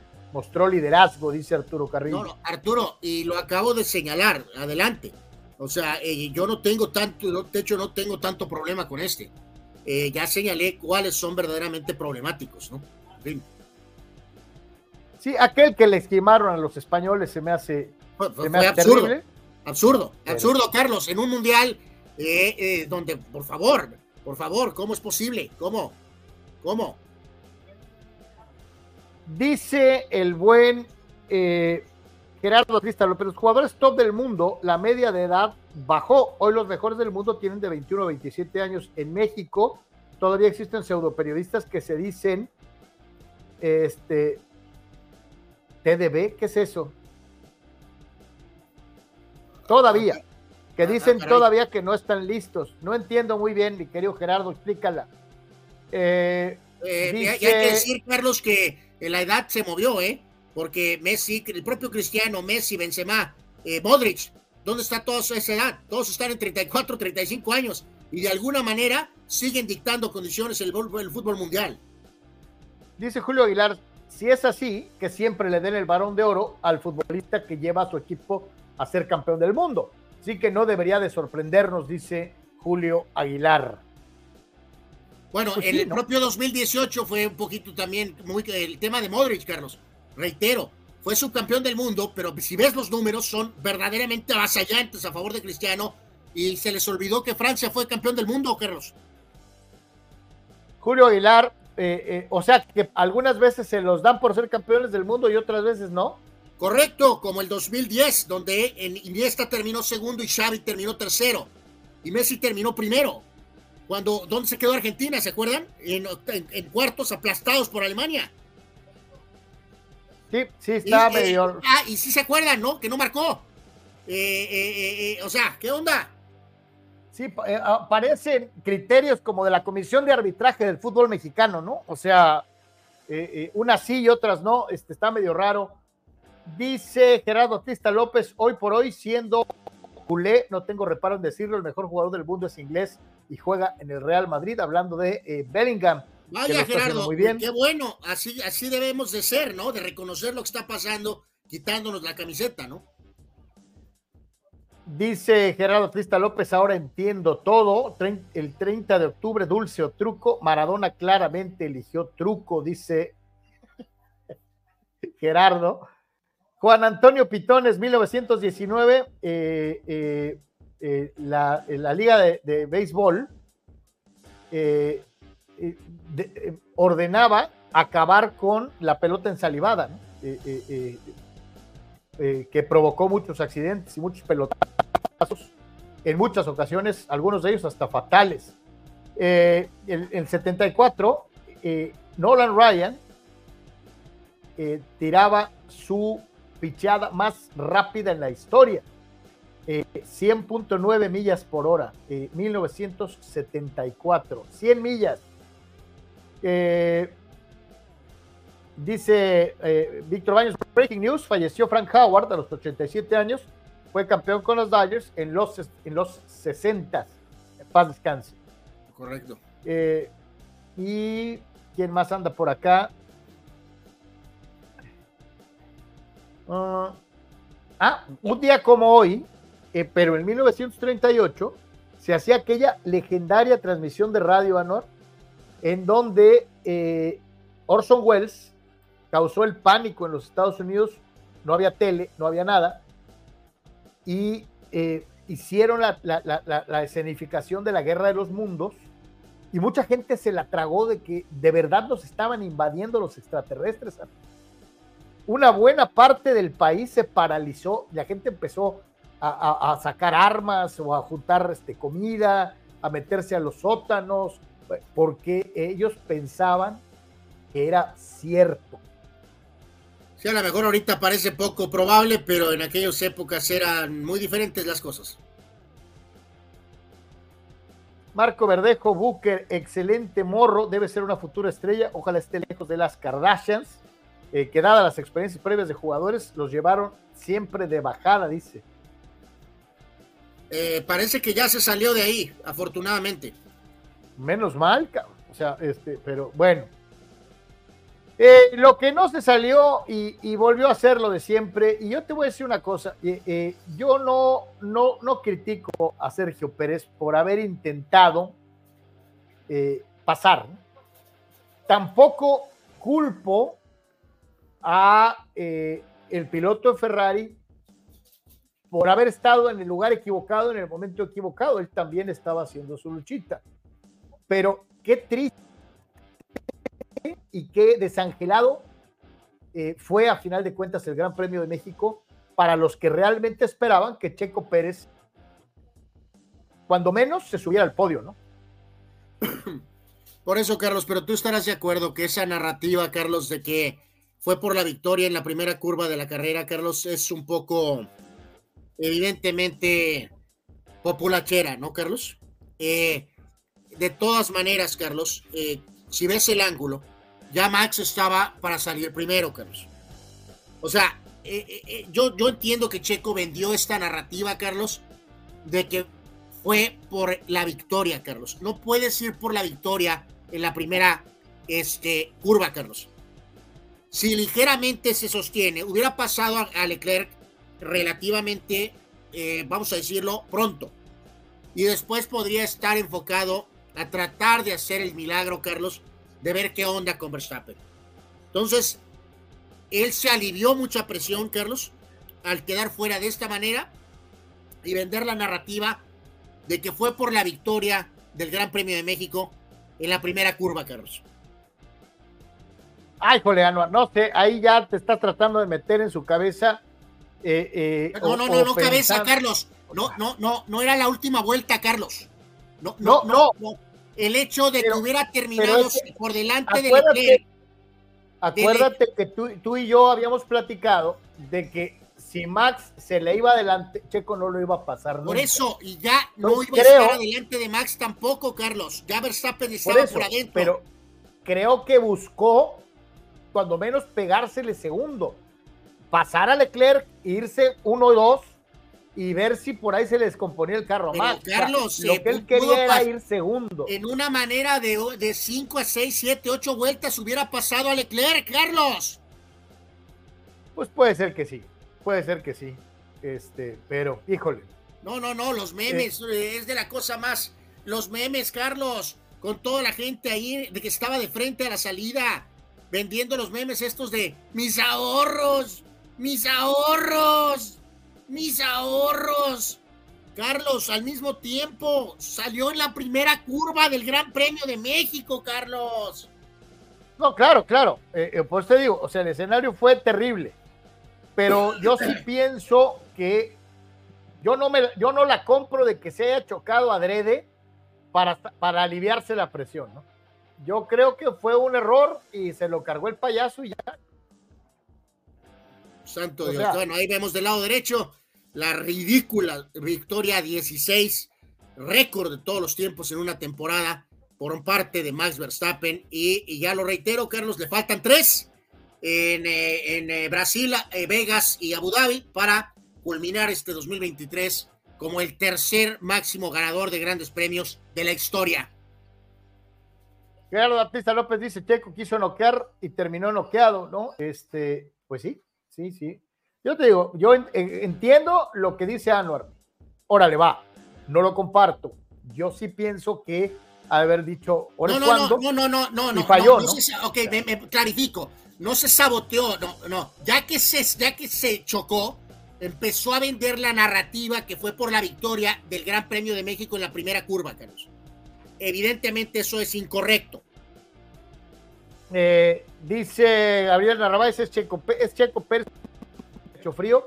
No, yo al contrario, creo que se le calentó la plancha muy rápido eh, y, ahí sí se la concedo a Anuar. Eh, lo mismo hubiera sido ir tercero detrás de Leclerc y haber esperado que la superioridad del Red Bull le diera el lugar tres, cuatro vueltas después, o diez vueltas después, o quince vueltas después, ¿no? Este, creo que se calentó y en el pecado llevó la penitencia. Julio Aguilar Checo se presionó solo, la verdad era la única forma, así como lo intentó, pero Leclerc no le iba a dar el paso. Lo más factible para sumar al subcampeón era aguantarse y subir al segundo lugar en México dice Julio. Y es que se aprieta todo porque Hamilton, Hamilton hizo lo que tenía que hacer, ¿no? no y, y más después, Carlos, y todavía la cosa sabemos, podría estar peor, porque acuérdense que le fueron segundos y terceros en México los que suspendieron o, sacaron eh, eh, la semana pasada o la carrera pasada, ¿no? Que fueron eh, Hamilton y Leclerc, Carlos. Estaría más cerca Hamilton, Carlos. De manera inexplicable. No puede ser que con ese auto, Carlos, esté empujando de esta manera. No hay otra forma de tapar el sol con un dedo. Yo todavía no entiendo. O sea, eh, eh, además, no vas a, aclararme ahorita. Mencionaste ahorita los grandes premios que vienen. ¿Cuál es el que sigue? Brasil, Las Vegas y Abu Dhabi. Brasil lo ganó Mercedes el año pasado siempre, eh, eh, aparte es como si un segundo gran premio local para, para Hamilton, Carlos. Entonces, está en chino, Anuar.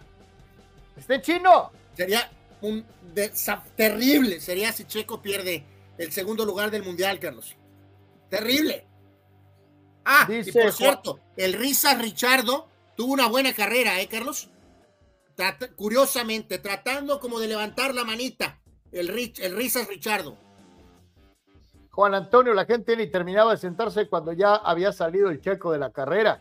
Twitter se volvió loco y eso que había bastantes hashtags el fin de semana, dice Juan Antonio. No, no, no, y los memes, Carlos, te digo, ese, ese meme histórico de mis ahorros, mis ahorros. Duraron un año, Carlos, pagando los boletos del Gran Premio de México.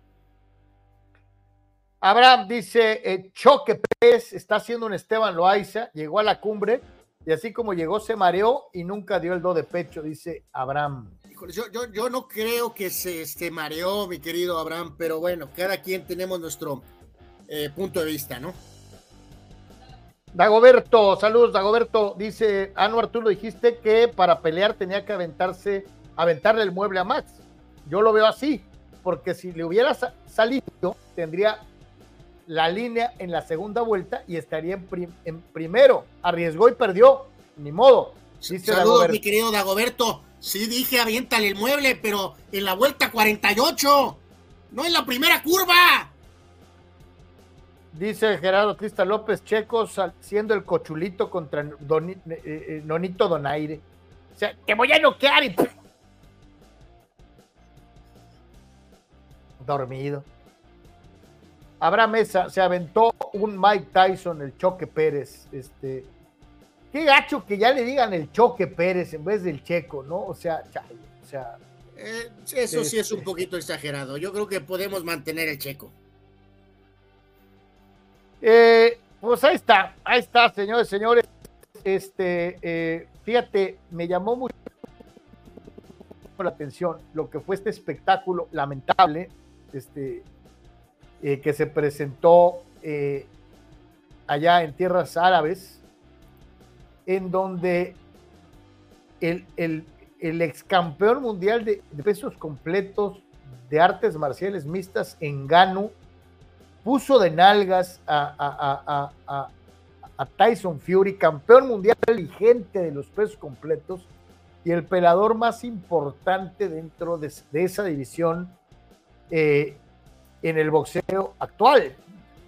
Eh, la verdad es que fue un bodrio de pelea, eh, pero los jueces, los jueces cometieron un asalto en despoblado, le regalaron la pelea a, Fury, total y un absoluto robo, entre ellos un, un, un juez mexicano que dio una puntuación asquerosa, eh, eh, y sí te lo digo, Anuar, fue vergonzoso. Eh, debe, yo, si yo fuera Tyson Fury, me daría pena, Anuar, lo que hice.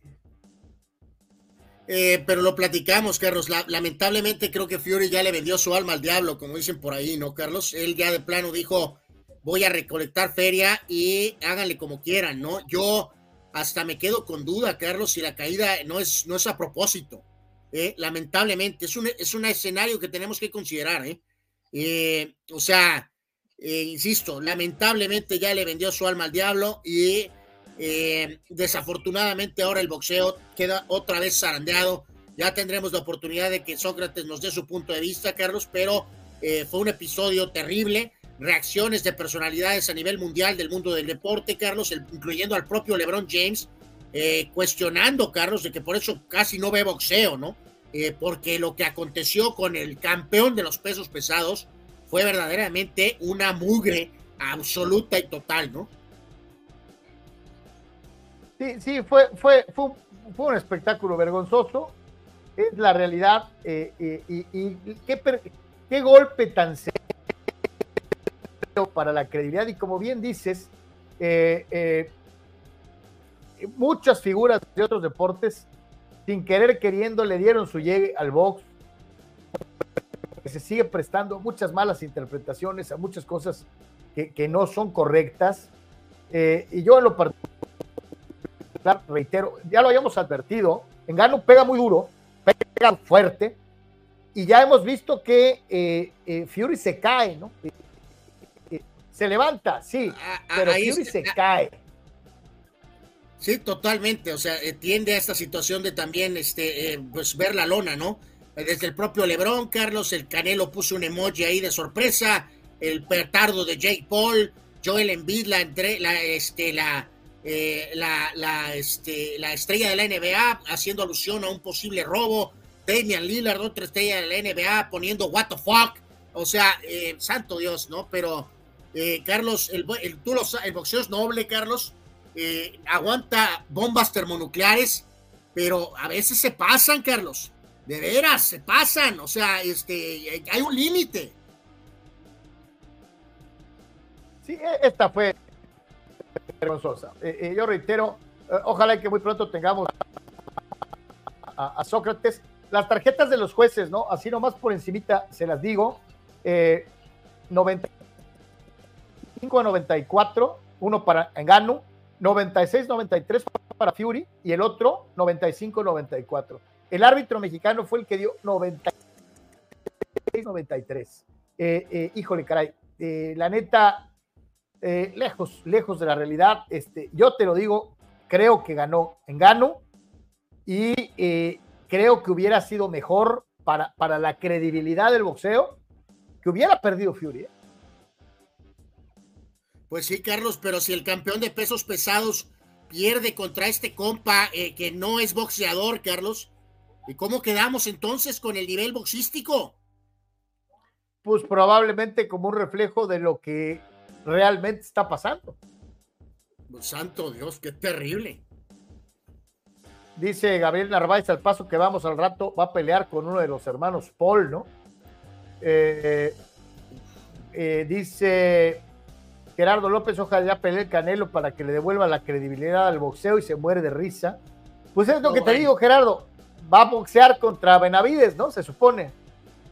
Eh, si le gana a Benavides, vas a decir lo mismo, Gerardo, que Benavides era un bulto, que le pagaron a Benavides, o sea, en fin. Dice Abraham, estas peleas boxeo contra artes marciales mixtas son unas terribles basofias, unas vascas que ni crudo las vería, dice el buen Abraham.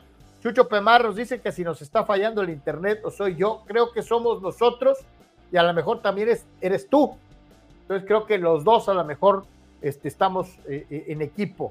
Sí, una eh, disculpa para todos, ¿no? De hecho, estamos mucho más tarde porque iniciamos después por cuestiones fuera de nuestro control, por una cuestión de, luz. así que, en fin, pues, híjoles, estamos sacando aquí como se puede, literalmente, el show el día de hoy. así que, bueno, pues ahí está, ya pasó, ya que terrible, terrible espectáculo. Ahora regresamos hoy al clásico de otoño, la Serie Mundial empezó Rangers haciéndonos pensar que no, pues estos son los chidos, pero luego Arizona jugó extraordinario, estamos empatados con la Serie 1, hoy regresa la actividad del Clásico de Otoño. Eh, bueno, mañana, Carlos, eh, platicaremos un poco más de todo el contexto de la serie. La realidad es que Arizona eh, casi con toda probabilidad debió de sacar el primer juego, de no ser porque aparecieron Siger y García eventualmente, y se llevó de manera clara con picheo y bateo oportuno el segundo partido y dictando condiciones, Carlos, ¿no? Para beneplácito eh, de erizar la piel de gente como tú, Carlos, que vende la narrativa del béisbol del béisbol, eh, vamos a decir, pequeño.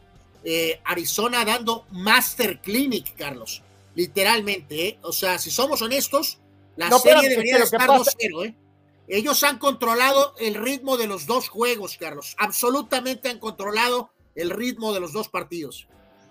pues te digo, yo sé que no te gusta, pero te vuelven a demostrar que el béisbol la antigüita de hit and roll. No, no, no, no, no, no, no, no, nada más, no te adornes, no te adornes. O sea, aquí hay que dejarlo muy claro. Hay una cosa muy clara. Arizona, Carlos, sin que nadie nos diéramos cuenta, ha construido este equipo de esta manera. No es un churro, lo han construido de esta manera. De esta manera. lo contrario. O sea, hay que dejar una cosa muy clara. y el béisbol agresivo, de robo de base, Carlos, de, es un equipo que, de toque de bola, le por eso, muchísimo daño a Texas. Por eso, Texas es un equipo cañonero, Carlos. Texas no puede jugar como Arizona, Carlos. Los Rangers no pueden jugar como Arizona. Arizona está construido así. No, espérate, espérate, es que yo no te estoy diciendo que los Rangers jueguen así. Yo lo que te digo es que tú siempre has minimizado la importancia del Pepper Game. Tú dices que eh, todos los equipos tienen que jugar así. Y yo lo que te, digo siempre es que no todos los equipos pueden jugar así. que le puedes ganar a un equipo de gran poder tocando la bola, o sea, no todos los equipos pueden jugar así. Arizona puede y está jugando maravilloso. Vamos a ver qué pasa el resto de la serie. Eres muy injusto con el béisbol pequeño. Eres muy injusto con el béisbol pequeño.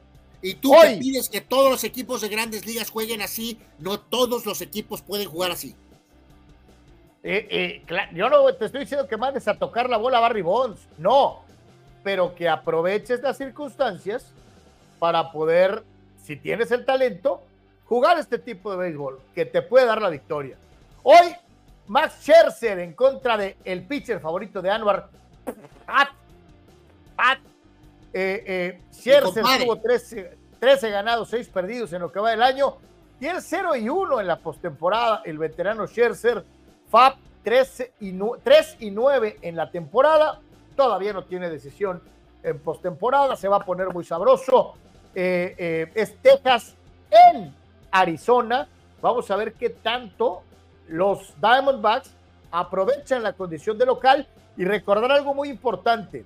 Texas está invicto jugando como visitante en toda la postemporada. Texas no ha perdido un solo juego cuando está en patio ajeno. Pues van a poner a prueba eso el día de hoy.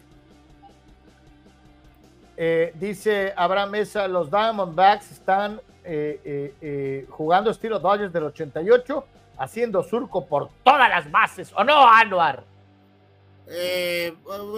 algo así, supongo. Juan Antonio dice Los Ángeles, los Angels con el Small Ball desesperaron a los rivales en 2002, ya luego se les acabó la magia, pero mínimo ganaron uno sobre los gigantes de Bonds, dice Juan Antonio. Eh, Gerardo Trista López, los Diamondbacks llegarán, llegarán al campeonato en modo Atlas. Yo lo dije que hace días Arizona nadie lo pone, pero Arizona le va a pagar a los Tex Tex, dice Gerardo. Eh, y Chucho Pemar se encuera. Si Canelo le gana a Benavides es porque se vendió. Y ya no volveré a ver box mientras esté el asqueroso y mamila del Canelo. O sea, que no hay posibilidad alguna de que Canelo gane de forma lícita para Pemar. Eh, wow. Wow. No te entiendo, Chucho, pero, pero pues bueno. Dice, dice Gerardo Muralla, según tu discurso de porcentajes, si Arizona gana, estarían 2-0 en esta Tendrían un 100%, 2 de 2. Hoy tienen 100% uno de uno. Eso los pondría como los mejores en la historia, según tu narración. No entiendo qué quieres decir, Gerardo. ¿Cómo? Está la serie patada uno. Ninguno de los dos tiene 100%. En este caso son 50-50 los dos. O sea, ¿cuál es tu idea? Ordena tus ideas, fulano. Fidel Ortiz dice, Lo malo de que Arizona Diamondbacks gane la Serie Mundial es que solo sus colegas de otros deportes no lo usan de inspiración para ganar títulos. En cambio, sacan el cobre con los Cardenales, los Coyotes y los Soles, dice Fidel. Ok. Ok. Dice que el Piojo Herrera se ve muy apagado. Ya ni quiere estar en Tijuana. Por favor, llévenselo a Necaxa. Ya no será el mismo. Su estilo ya caducó. Estamos eh. diciendo que Cholos va de seis juegos, de los últimos seis juegos en casa ha ganado cinco. El Piojo está haciendo la chamba con lo que tiene, Chuy. Al contrario, deberías de estar agradecido, Herrera. Eh, estoy totalmente de acuerdo. Pero bueno. Vámonos, señores, con eh, lo que sigue dentro del Deportes el día de hoy. Y pues, ¿a qué horas va el juego de base? Eh, normal, a las 5 de la tarde. A las 5, déjame checo si es a las 5.3 o a las 5.7. Eh, eh, play ball a las 5 con 3 minutos. Perfecto, entonces pues ahí está, 5 de la tarde con 3 minutos. Y vamos a ir a la pausa, ¿no? Regresamos rapidísimo ya con el fútbol americano profesional de la NFL. Regresamos. Ahí está.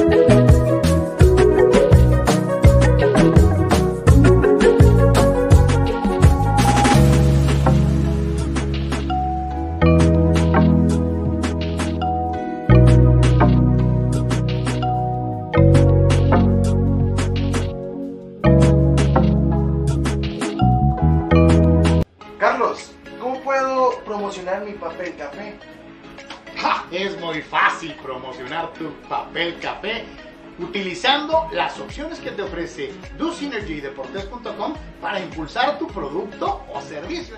Puedes tener una sección fotográfica o de video, puedes tener un landing page o publicidad absolutamente efectiva en Google Ads y en Facebook Ads. Todo desde 299 dólares. DoSynergy y Deportes te dan la mejor opción para impulsar tu producto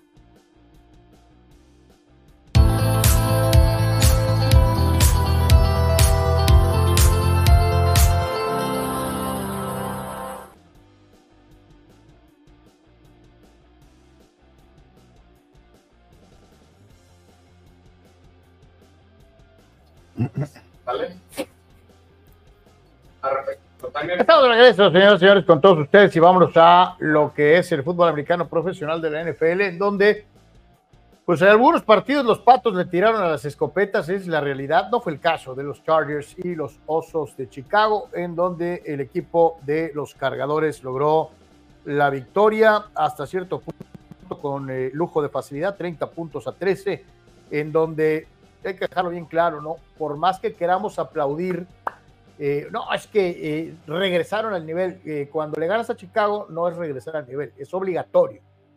fue un buen partido de Justin Herbert, 31 completos de 40 intentos, 298 yardas, se quedó solamente corto, dos yardas de lograr las 300, tres pases de anotación sin intercepción. otra vez un equipo de los de los Chargers que tienen Austin Eckler, alguien importante, y no precisamente porque haya corrido la gran cosa. Tuvo 29 yardas por tierra, pero ahora brilló como receptor con 94 eh, yardas, eh, Mercedes 7 recepciones y un pase de anotación eh, dentro de lo que fue el partido. Así que el corredor de los Chargers se convirtió en un arma importante viniendo del backfield para recibir balones y marcar esta victoria, Anuar, indiscutible con un eh, mariscal de campo suplente, como es el caso de Tyson eh, Bagent eh, en los controles del equipo de Chicago, y este equipo no tiene ni pies ni cabeza. Sí, totalmente un entrenamiento para los Chargers. Ayer, Carlos, no hay mucho que agregar. Esperando que continúe la evolución del dedo de la mano de no lanzar de Herbert, Carlos, para momentos más importantes en los siguientes partidos. básicamente un entrenamiento para, para el, ex equipo de San Diego, eh, básicamente Chicago Sox, eh, eh, de manera épica, absolutamente, ¿no? De esta manera, señoras y señores, el equipo de los Chargers se pone con tres ganados y cuatro perdidos. El grave problema de los Chargers es que al mismo tiempo que ellos logran ganar un partido que era obligatorio hacerlo, pues hubo otros dentro de la misma división que también levantaron el dedito y poquito a poquito empiezan a mostrar pues, señales de vida, ¿no? Dentro de la división del oeste de la conferencia americana, el equipo de los Chargers tiene tres ganados, cuatro perdidos, pero los Raiders ya tienen los mismos números, tres y cuatro, y los Broncos tienen tres y cinco, así que pues no hay mucho, no hay mucho así como, eh, eh, porque todavía la división está muy, muy cerrada, en donde también pierde Kansas, eh, pero pues Kansas está más allá del bien y del mal con seis ganados y dos perdidos, ¿no? Pues, sí, sí, sí, totalmente, ¿no? Eh, o sea, digo, ahorita, ahorita hablaremos de los, de los Chiefs eh, que tuvieron una tarde de, para olvidar.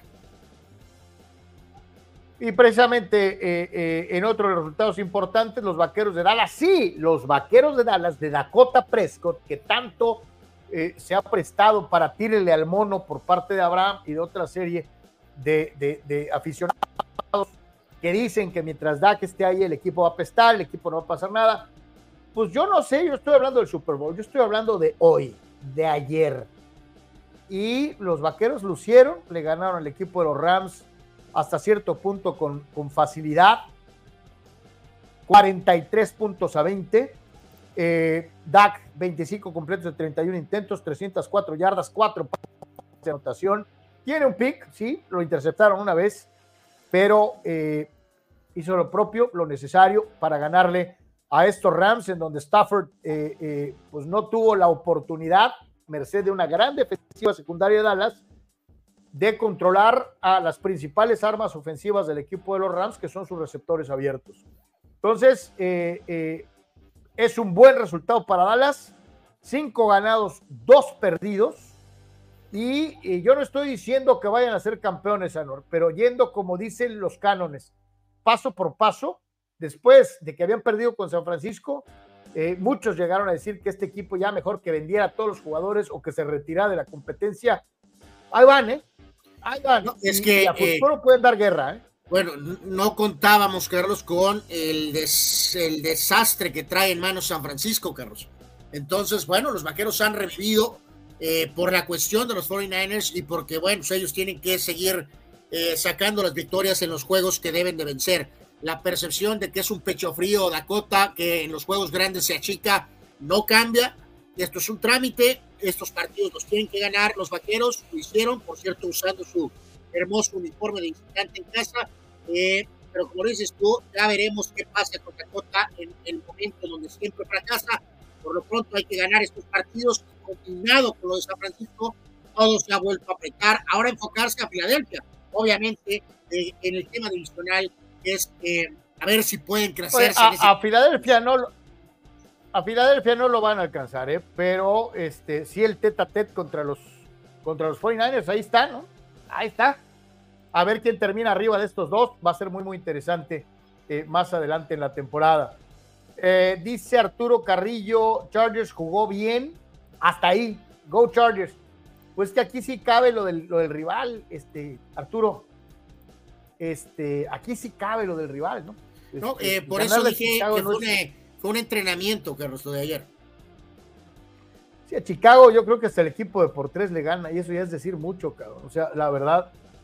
Este, eh, Fidel dice, 49 con sus actuaciones nefastas y la gran bocota de Kittle prácticamente están echando al toliro de las posibilidades de ir a playoffs por parte de estos personajes. Y Kyle Shanahan, por su pésimo manejo táctico, espero que a final de temporada estos tres grillos se larguen ya del equipo gambusino. O sea, Fidel, hace dos semanas eran, no hombre, e, e, eran, uy, nadie, no se les hace. Mahomes es un fulano, este, los jefes campeones no, no sirven, este, no le, ni para bolearle los zapatos a los 49ers. ¿Qué pasó? O sea, aquí lo que yo no entiendo es estos pinches bandazos, marca diablo. O sea, explíquenme. Porque hace dos semanas eran dioses y hoy son mendigos. O sea, ¿cómo? ¿Por qué somos tan bipolares? Pues porque así, así son todas las cosas ahora, Carlos, en estos tiempos modernos, así es todo. Ganas un juego y eres el mejor de todos los tiempos, pierdes un juego y eres la peor basura del mundo. Yo pensé que eso nomás pasaba con la selección mexicana, ¿no? Eh, no, ya es un virus que entró en todos lados. Dice Víctor Baños, mandé audio de los Cowboys, pero creo que no funcionó en relación al juego de ayer, pero el gran examen viene el próximo domingo contra Filadelfia. Víctor, por desgracia hoy tuvimos muchas dificultades técnicas, las hemos tenido a lo largo del programa. Eh, si puedo, mañana lo, pasamos con gusto. Sí, igual y mándalo mañana de nuevo, actualízalo, mi querido Víctor, mañana con todo gusto. Arturo Carrillo Dallas tiene muy buena defensiva y la ofensiva ha estado mejorando en los últimos partidos. Viene una prueba buena contra las Águilas, dice Arturo Carrillo. Fidel Ortiz, Purdy, Kittle y Shanahan se tienen que largar del equipo. Solo se dedican a cobrar y a grillar. Y a cómo están las cosas, no les extraña que pierdan en playoffs y hasta la división. Ah, bueno, tampoco. Tú, Fidel, eres tremendamente extremista. casi, casi eres hijo de Carlos Alberca. Eh, este, acabamos justamente de hablar de no irse a los extremos hace 2.3 segundos. Este, sí, eh, eh, ya alcanzaron, ya alcanzó la presión a, a Purdy. Sí, ya lo alcanzó. ¿Es el peor del mundo? No, no lo es. Es un chavo con enormes potencialidades, con gran talento. Pero sí está bajo fuego. Pero sí está bajo Lógico, pero ¿sabes por qué está bajo fuego? Porque lo montanearon, Anuar, por la irresponsable actitud de decir que ya tenían el título en la bolsa. Eh, bueno, ahorita, ahorita vamos a hablar de ese juego. Este, por lo pronto ayer, pues tus Steelers te hicieron sufrir, simplemente una ofensiva inepta y, y, completamente por la borda una actuación de la defensiva. Y hablábamos tú ayer y yo, Carlos, inexplicable lo de los procesos NFL inexplicable que tengan que morir con los códigos y cánones, eh, que no se muevan y traten de hacer algo para ayudar en el aspecto ofensivo. Salió el bulto Pickett, entró el otro bulto doble Trubisky y se fue tolido tu equipo, Carlos, porque tu ofensiva es shit, eh, a pesar de la gran defensiva. Oye, le, arrebataron el balón a, a, Trevor Lawrence una vez, hubo otros dos fumbles, varias veces deteniéndolos en, en jugadas cruciales en tercera, una en cuarta la defensiva se la rifó, eh, eh, eh, una gran exhibición. TJ Watt con capturas, o sea, el equipo de Pittsburgh se defendió muy bien hasta, hasta que simple y sencillamente, pues, no puede ser que cuatro y para afuera la ofensiva, cuatro y para afuera, cuatro y para afuera. Llegó un momento en el que yo creo que los jugadores de los Steelers han de haber dicho, ¿saben qué? Ya, carajo, púdranse. O sea, no, no puedes obligar a una defensiva a estar todo el tiempo en la cancha. Eh, eh, eh, llega un momento en el que tarde o temprano se va a romper, ¿no? Totalmente de acuerdo y reitero que nos está bien dar continuidad a los procesos, pero aquí sí es desesperante, ¿no? Compromete una selección colegial de un futuro draft, trata de buscar algo, trata de buscar a alguien, trata de agregarle velocidad, busca otro receptor, no sé, haz algo por búscate un coreback, ya que lo que tienes es realmente muy pobre pero no, eh, son procesos, el equipo va a estar así, peleando toda la temporada con la defensiva, se va a quedar corto porque no tiene ofensiva y es parte del proceso. ¡Wow! Sí, la verdad, terrible lo de los Steelers, eso es una realidad. Anuar, los Broncos de Denver le ganaron a Patrick Mahomes, que supuestamente estaba agripado y que por eso no rindió. Yo me pregunto, si está agripado y eres Andy Reid, pues le dice, ¿sabes qué, mijo? Quédese sentadito. No juegues. No juegues. Si pierdes, pues perdiste con el suplente. Yo me pregunto, ¿por qué pones al chavo o por qué permites que el chavo le juegue al héroe si no está al 100%? Pues porque se usa esa frase de que 75% de Mahomes es mejor que 95% de otro bulto eh, que tome los controles, Carlos. Eh, la ley de probabilidades decía que, bueno, Denver eh, ya ven que no le ganaba a Kansas City desde hace ocho años, así que evidentemente apareció también la ley de probabilidades Eh, Denver ha empezado a mostrar ligeramente un cambio de actitud cuando movieron a un jugador, hicieron algunos cambios, al menos dentro de lo que es el, eh, vamos a decir, la alineación. Así que un bochorno ayer de Kansas, Carlos, hasta en el Fantasy Mahomes ajustició a todo mundo con un rendimiento terrible. Porque me dices tú que por la gripita, así que eh, pues terrible, terrible lo de los jefes. Eh, pero bueno, es uno de esos juegos petardos que pueden pasar durante la, la, temporada ante un rival inferior. Yo, te lo digo, ¿eh? y ahí sí me extraña de un coach de las dimensiones, y no estoy hablando de las físicas, sino de su carrera y de lo que representa. Yo no entiendo a Reed, eh, yo, no me yo no me trago esa que mencionaste de que un 50, un 60% de Mahomes es mejor que el 90% de todos los de la liga, ¿no? O sea, ayer, ayer yo no debí, yo no hubiera jugado a Mahomes, pero cada quien, ¿no? Eh, dice Omar Stradamus y también apareció la ley Swift, como no fue ayer, que él sí jugó Shep. Eh, sí. Eh, así que pues ahí está. Este, los jefes quedan con seis ganados, dos perdidos, todavía tope dentro de la división, pero los Broncos se meten en el enjuague. Tres ganados, cinco perdidos. Esto está para sacarle un susto a más de uno. Y en esta división no es que todos sean buenos, ¿eh? es que entre los otros no sabes cuál es el más malo. Los Raiders, los Broncos, los Chargers. Está muy pareja eh, eh, sinceramente se lo digo, va a estar muy, muy interesante. Los 49 de San Francisco. Joe Burrow ya está mejor. El equipo de Cincinnati ha venido moldeando más o menos su retorno. Y la prueba, pues obviamente eran estos 49ers que venían de perder dos en fila y que obviamente no podían darse el lujo de perder tres. Pero pues da la casualidad de que los bengalíes de Cincinnati tenían otra idea y eh, Burrow con tres pases de anotación marcó la diferencia. 283 yardas por aire, 28 de 32 completos, tres touchdowns, sin intercepciones para Joe Burrow, eh, que ya empieza a ser Joe Burrow otra vez, y eh, un mal partido para el pobre Brock Purdy, un pase de anotación, pero dos intercepciones, 22 completos de 31 intentos, con un montón de yardas, 365. El problema no fueron las yardas, el problema fue que los bengalíes sí capitalizaron las entregas de balón. Por cierto, por ahí en algunas de las eh, imágenes que veíamos, Carlos, por ahí saludaba Joe Montana a Joe Burrow, Carlos, causándote que se, se te erice la piel eh, parece que Cincinnati se recupera, que empieza a encontrarse un poquito más sano, en específico con el mariscal de campo. Y este, mientras Bengalíes está en ascenso. vamos a ponerla en pausa. El más grande con un chavo que en muy pocos años ha jugado, bueno, no ha sido Mahomes, pero ya estuvo en un Super Bowl y ya estuvo en dos finales de conferencia, ¿no? Sí, correcto. Sabía que se te iba a erizar la piel eh, por esa situación. Eh, pues por ahí eh, no, no hemos visto recientemente fotos con Purdy. Eh, debería estarse tomando fotos con Purdy, no con el rival, ¿no? Pero bueno, pues en fin, este, ahí está el señor Montana. Eh, oye, ¿no, crees que, ¿no crees que sea tan irrelevante, Mister Irrelevante, que ni Montana se toma fotos con él? bueno, yo imagino que, digo, es carrilla, ¿no? Yo creo que ya habló con él muchas veces, pero bueno, en fin, ahí estaba con Burrow en esta foto generacional de alguna manera. Y eh, pues de acuerdo que los Cincinnati, eh, reiteramos, ligeramente en ascenso. Eh, y San Francisco, wow. ahora sí que otra vez este, con algunos detalles, ¿no? ese Fíjate, eso de Anuar, eso de decir, Carlos, que es solo la lesión de San Francisco, es muy corto ese comentario, ¿eh? Lo que te decía, ¿no? Lo, lo mencionaste ahorita, empieza a funcionar, no nomás el, core, el coreback, empieza a funcionar Cincinnati con los elementos que lo han llevado a, pelear el título.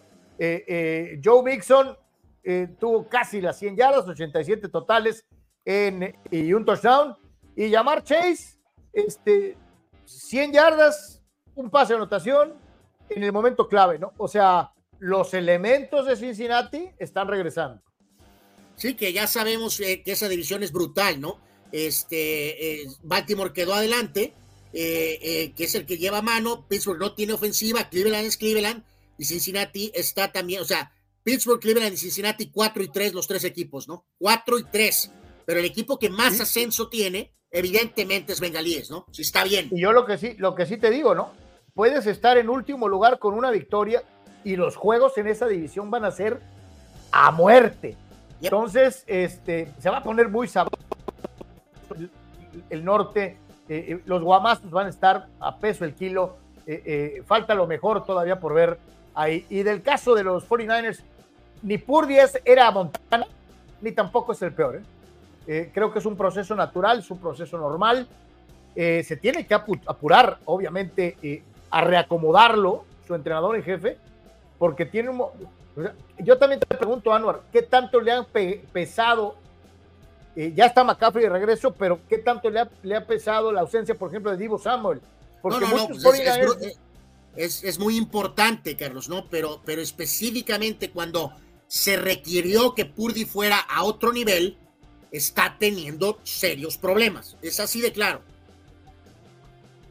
Dice eh, Víctor Baños, y coincide con mi opinión, a mí me gusta más como coreback Burrow que Josh Allen. ¿A mí también?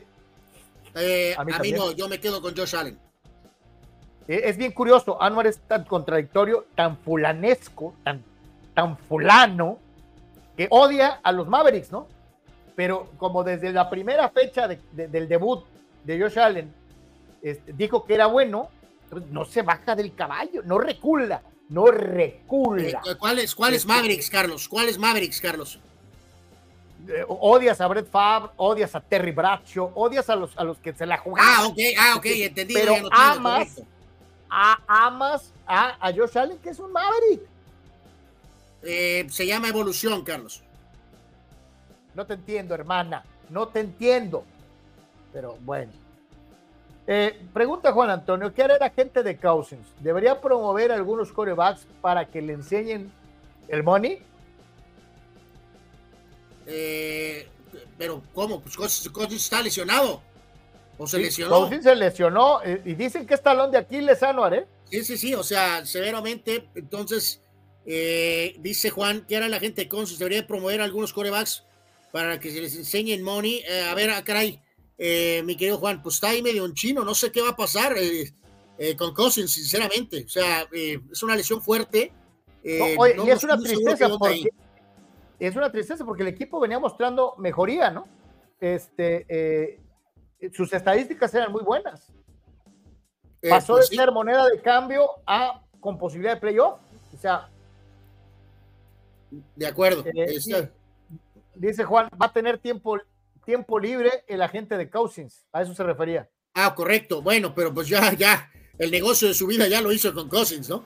Ya, ya no hay, yo, ya es ese ese asunto ya hizo el negocio, ¿no? Vámonos al resto de los resultados dentro del fútbol americano profesional de la NFL, señores señores, en lo que fue la semana. Todavía tenemos hoy el cierre, el Monday Night Football. Este lo vamos a ver en la tarde con mucho gusto. Eh, pero, por ejemplo, eh, en el resto de los resultados hay algunos por ahí. Qué bonito uniforme de los Tennessee Titans haciendo homenaje a los petroleros de Houston. Ya lo hemos dicho algunas veces. Me, encantaría que regresaran los petroleros en vez de los tejanos, pero como los dueños de los derechos de los colores, del uniforme, todo, son los tejanos, pues se ponen el uniforme este, y les vale, les vale Wilson. Este, eh, muy bonito, me dio mucha nostalgia no ver eh, el uniforme de los Houston Oilers. Houston Oilers. Houston Oilers number one. Era muy bonito. Sí, sí, eh, eh, solo tú te acuerdas el mundo jurásico de la canción, pero buen triunfo en contra de este equipo de Atlanta que compite un poco más de lo que se esperaba. Y sí, la verdad, mucha nostalgia con, con este uniforme precioso de los Titans rindiendo tributo a los Oilers, ¿no? Anuar ganaron las Panteras de Carolina, este, antes no llovió este, eh, en el Sahara, o sea, eh, sí, correcto. Eh, ¿Te acuerdas que dijimos que ahí había alguna especie de posibilidad de eh, tratar de salir de esa situación de no ser un equipo que termine sin ganar? Lo hicieron, de alguna forma petardearon los tejanos en este compromiso, así que, bueno, finalmente Carolina gana un partido, ¿no? Filadelfia, la clásica, ¿no? Lo escuchas en los supuestos expertos.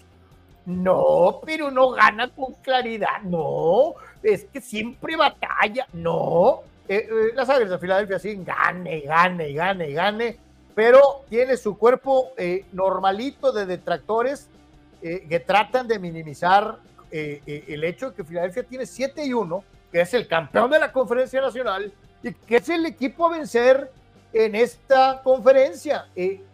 batalló contra Washington lo necesario.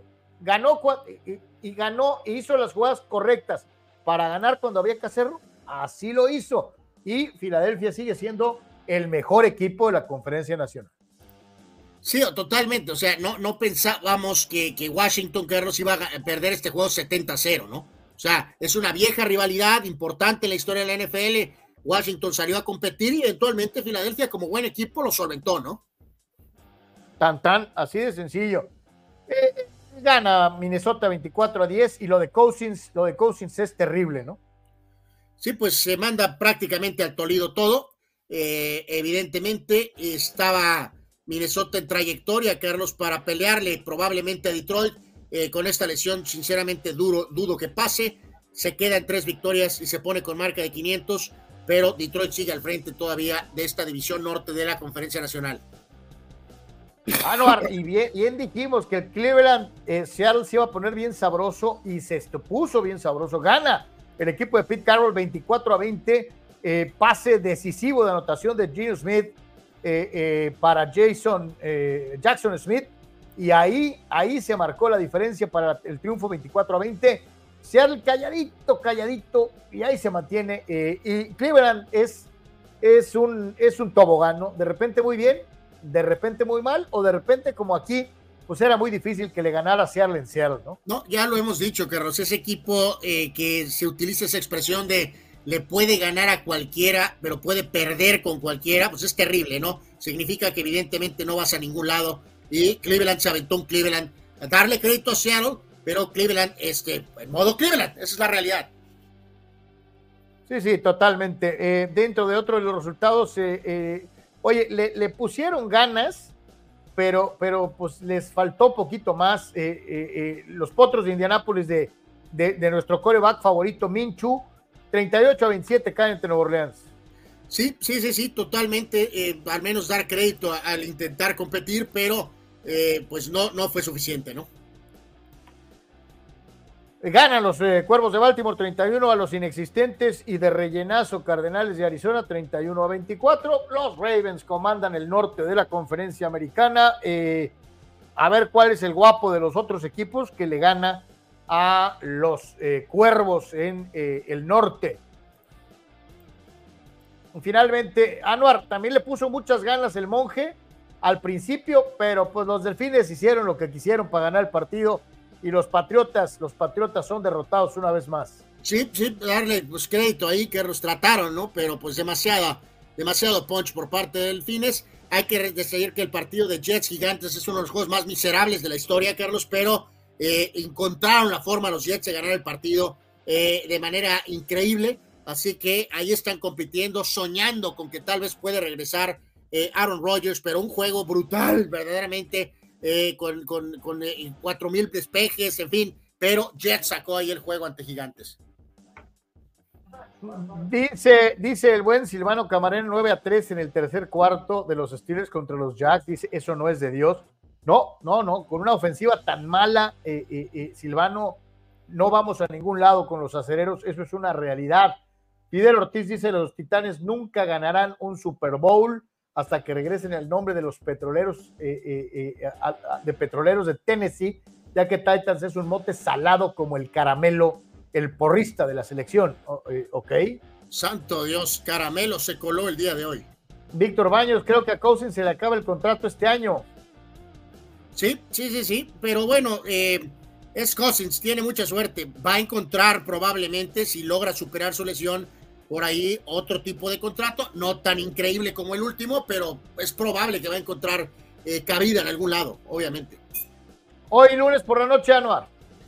Sí, totalmente, Carlos, el complemento de la, de la jornada de esta fecha 8 con a las 5.15 eh, en el Ford Field los Leones de Detroit, cinco ganados y dos perdidos, enfrentándose a los Raiders de Las Vegas, tres ganados y cuatro perdidos. Vamos, eh, con lo que pasó en el fútbol americano. Eh, si gustas aquí, Carlos, eh, igual mañana complementamos con el ranking. Si quieres ese, mañana lo, damos. Si quieres, aquí vamos con lo del Barca Madrid, básicamente. Y no, lo decir que nos fuéramos al fútbol americano colegial de la NCAA y al Barça Real Madrid para finalizar. Eh, bueno, acá tengo lo del base y lo de, lo de la NBA. Mm, bueno, más que nada aquí en el, colegial, este, pues vamos, una, una jornada de, vamos a llamar discreta. Eh, volvió a perder Colorado, el equipo de, de Dion Sanders en contra de, de, UCLA y obviamente se ratifica que es eh, evidentemente un proceso en, reconstrucción. Tampoco hubo duelos así, eh, vamos a llamar, pues vamos, gigantescos o, definitivos en el tema del, del, ranking. En este caso, Georgia, el primer sembrado, le ganó a Florida 43 a 20. También ganó Ohio State a Wisconsin 24 a 10. Eh, por ahí eh, la gran sorpresa fue la derrota de Oklahoma, el sexto clasificado a manos de Kansas. Esa fue la gran sorpresa de esta eh, jornada. De alguna manera, Notre Dame hizo pedazos a Pittsburgh 58 a 7. Y ya decía, UCLA le ganó a Colorado de Dion Sanders 28 a 16. USC pujó para apenas ganarle a California 50 a 49 en un escandaloso marcador colegial. 50 a 49 ganó USC a California en, las eh, actuaciones de este fin de semana. Recordar, los Aztecs no jugaron este sábado. Y por esto no perdieron. Eh, es correcto. Chavas, te dice qué hermoso el uniforme de los petroleros. Sí. Pregunta Fidel Ortiz, ¿por qué Arizona no tiene MLS? Pues porque no ha habido un equipo, un grupo de inversionistas, de inversionistas, que le metan un billete como en San Diego, que convencieron a Manny Macheiro, de ponerle un billete, ¿no? O sea, yo creo que es cuestión de, de, de, si hay o no hay inversionistas locales. Eh, dice Gerardo Batista López, esto pasa con los dioses en los deportes. Antes de Munra Brady, los Pats no eran nadie. Hoy sabemos, los Bulls no eran nadie, hasta Jordan. Y hoy todos sabemos del Atlas, eran nobody, hasta Black Panther. Santo Dios. Ok. Eh, eh, en fin. ¿Cuáles son las que dices que tienes tú por allá, Noel? Eh, no, no, no, si quieres, pues aquí rápido hay que mencionar lo, de, lo del Barca Madrid. Mañana hablaremos un poco más de ello. Gran triunfo del Madrid, eh, con otra doble cuestión de goles de Bellingham, Carlos, que yo creo que todos los madridistas sabíamos que iba a jugar muy bien, pero nada como lo que está pasando, ¿no? O sea, verdaderamente el gol del empate soberbio. Hay gente, Anuar, le están echando la culpa a Mick Jagger y a la lengüita de los Rolling Stones. Estaban los Stones en el estadio. Fueron Keith Richards, Ron Wood y Mick Jagger al partido para ver al Barça con, su camiseta con la lengüita. Y se los cargó el payaso anual. Pues te puedo decir que muchos madridistas, Carlos, dijeron que eran eh, Beatles, ¿no? Evidentemente, eh, sí, lo, sí lo indicaron. Este, así que eh, probablemente el Barca tal vez merecía el empate pero eh, el Madrid con la experiencia y manejo sacó el resultado. Eh, algo de la ligera inexperiencia de algunos de los jugadores del Barcelona pudo ser un poco factor y eh, pues bueno, fue un gran resultado para el Madrid ganando el clásico de visitante y dos goles más de Jude Bellingham, verdaderamente intratable desde su llegada, el inglés procedente del Borussia Dortmund, ¿no? Oye, y viendo las estadísticas, el partido estuvo impresionante 15 tiros totales del Barça, 13 del Madrid, 3 tiros a gol del Barça, 4 del Madrid, 51% eh, eh, de posición de balón para el Barça, 49% para el Madrid. Están empatados casi en todas, en tiros de esquina, en, todo. O sea, un partido, mira, más parejo, imposible. Pues sí, de acuerdo. Eh, Víctor Baños por aquí nos decía lo que está haciendo Bellingham con el Madrid eh, a su edad es para llamar la atención. Valió la pena ver el juego, golazo, sobre todo el primero, y pensar que Mbappé podría estar ahí de dúo dinámico. Pues sí, mi querido Víctor, pero pues Mbappé, Mbappé, pues es Mbappé, ¿no? Así que bueno. Silvano, Silvano Camarena, carnal, dice, a la Madrid, Anuar, a la Madrid. Totalmente, mi querido Silvano, a la Madrid y nada más. Esa es la realidad de las cosas. Este fue un muy buen triunfo. Gerardo eh, López ya sacó un nuevo apodo eh, eh, Bellingot. Eh, bueno, también hay que ir con calma, pero el inicio es maravilloso, evidentemente, ¿no? Carlos, rapidísimo aquí, pues más que nada la, pizarra de, de la Liga Mexicana del Pacífico. Este, por cierto, Toros está anunciando hace rato, ya dio eh, la presentación oficial de su manager, el señor Rivera. Mañana hablaremos un poquito más de esa eh, cuestión. Y en este caso, en la Liga del Pacífico, eh, Mazatlán ganó Mexicali 2 a 1, Obregón a Hermosillo 3 a 0, Guasave a Culiacán 10 a 3, Navojoa 4 a 0 a Mochis, Charros 3 a 2 a Monterrey. En las series, Charros sacó la escoba ante Sultanes, ganó la serie Guasave en contra de Culiacán, Hermosillo perdió la serie con Yaquis, el caso particular de Mexicali cayó en la serie ante Venados y Mochis ganó la serie a los Mayos de Navojoa, esto dentro de la eh, Liga Mexicana del Pacífico. Y en cuanto al tema de la NBA, ayer una jornada también interesante. Los Lakers se fueron a, full contra los Kings, pero al final pues sufrieron la derrota.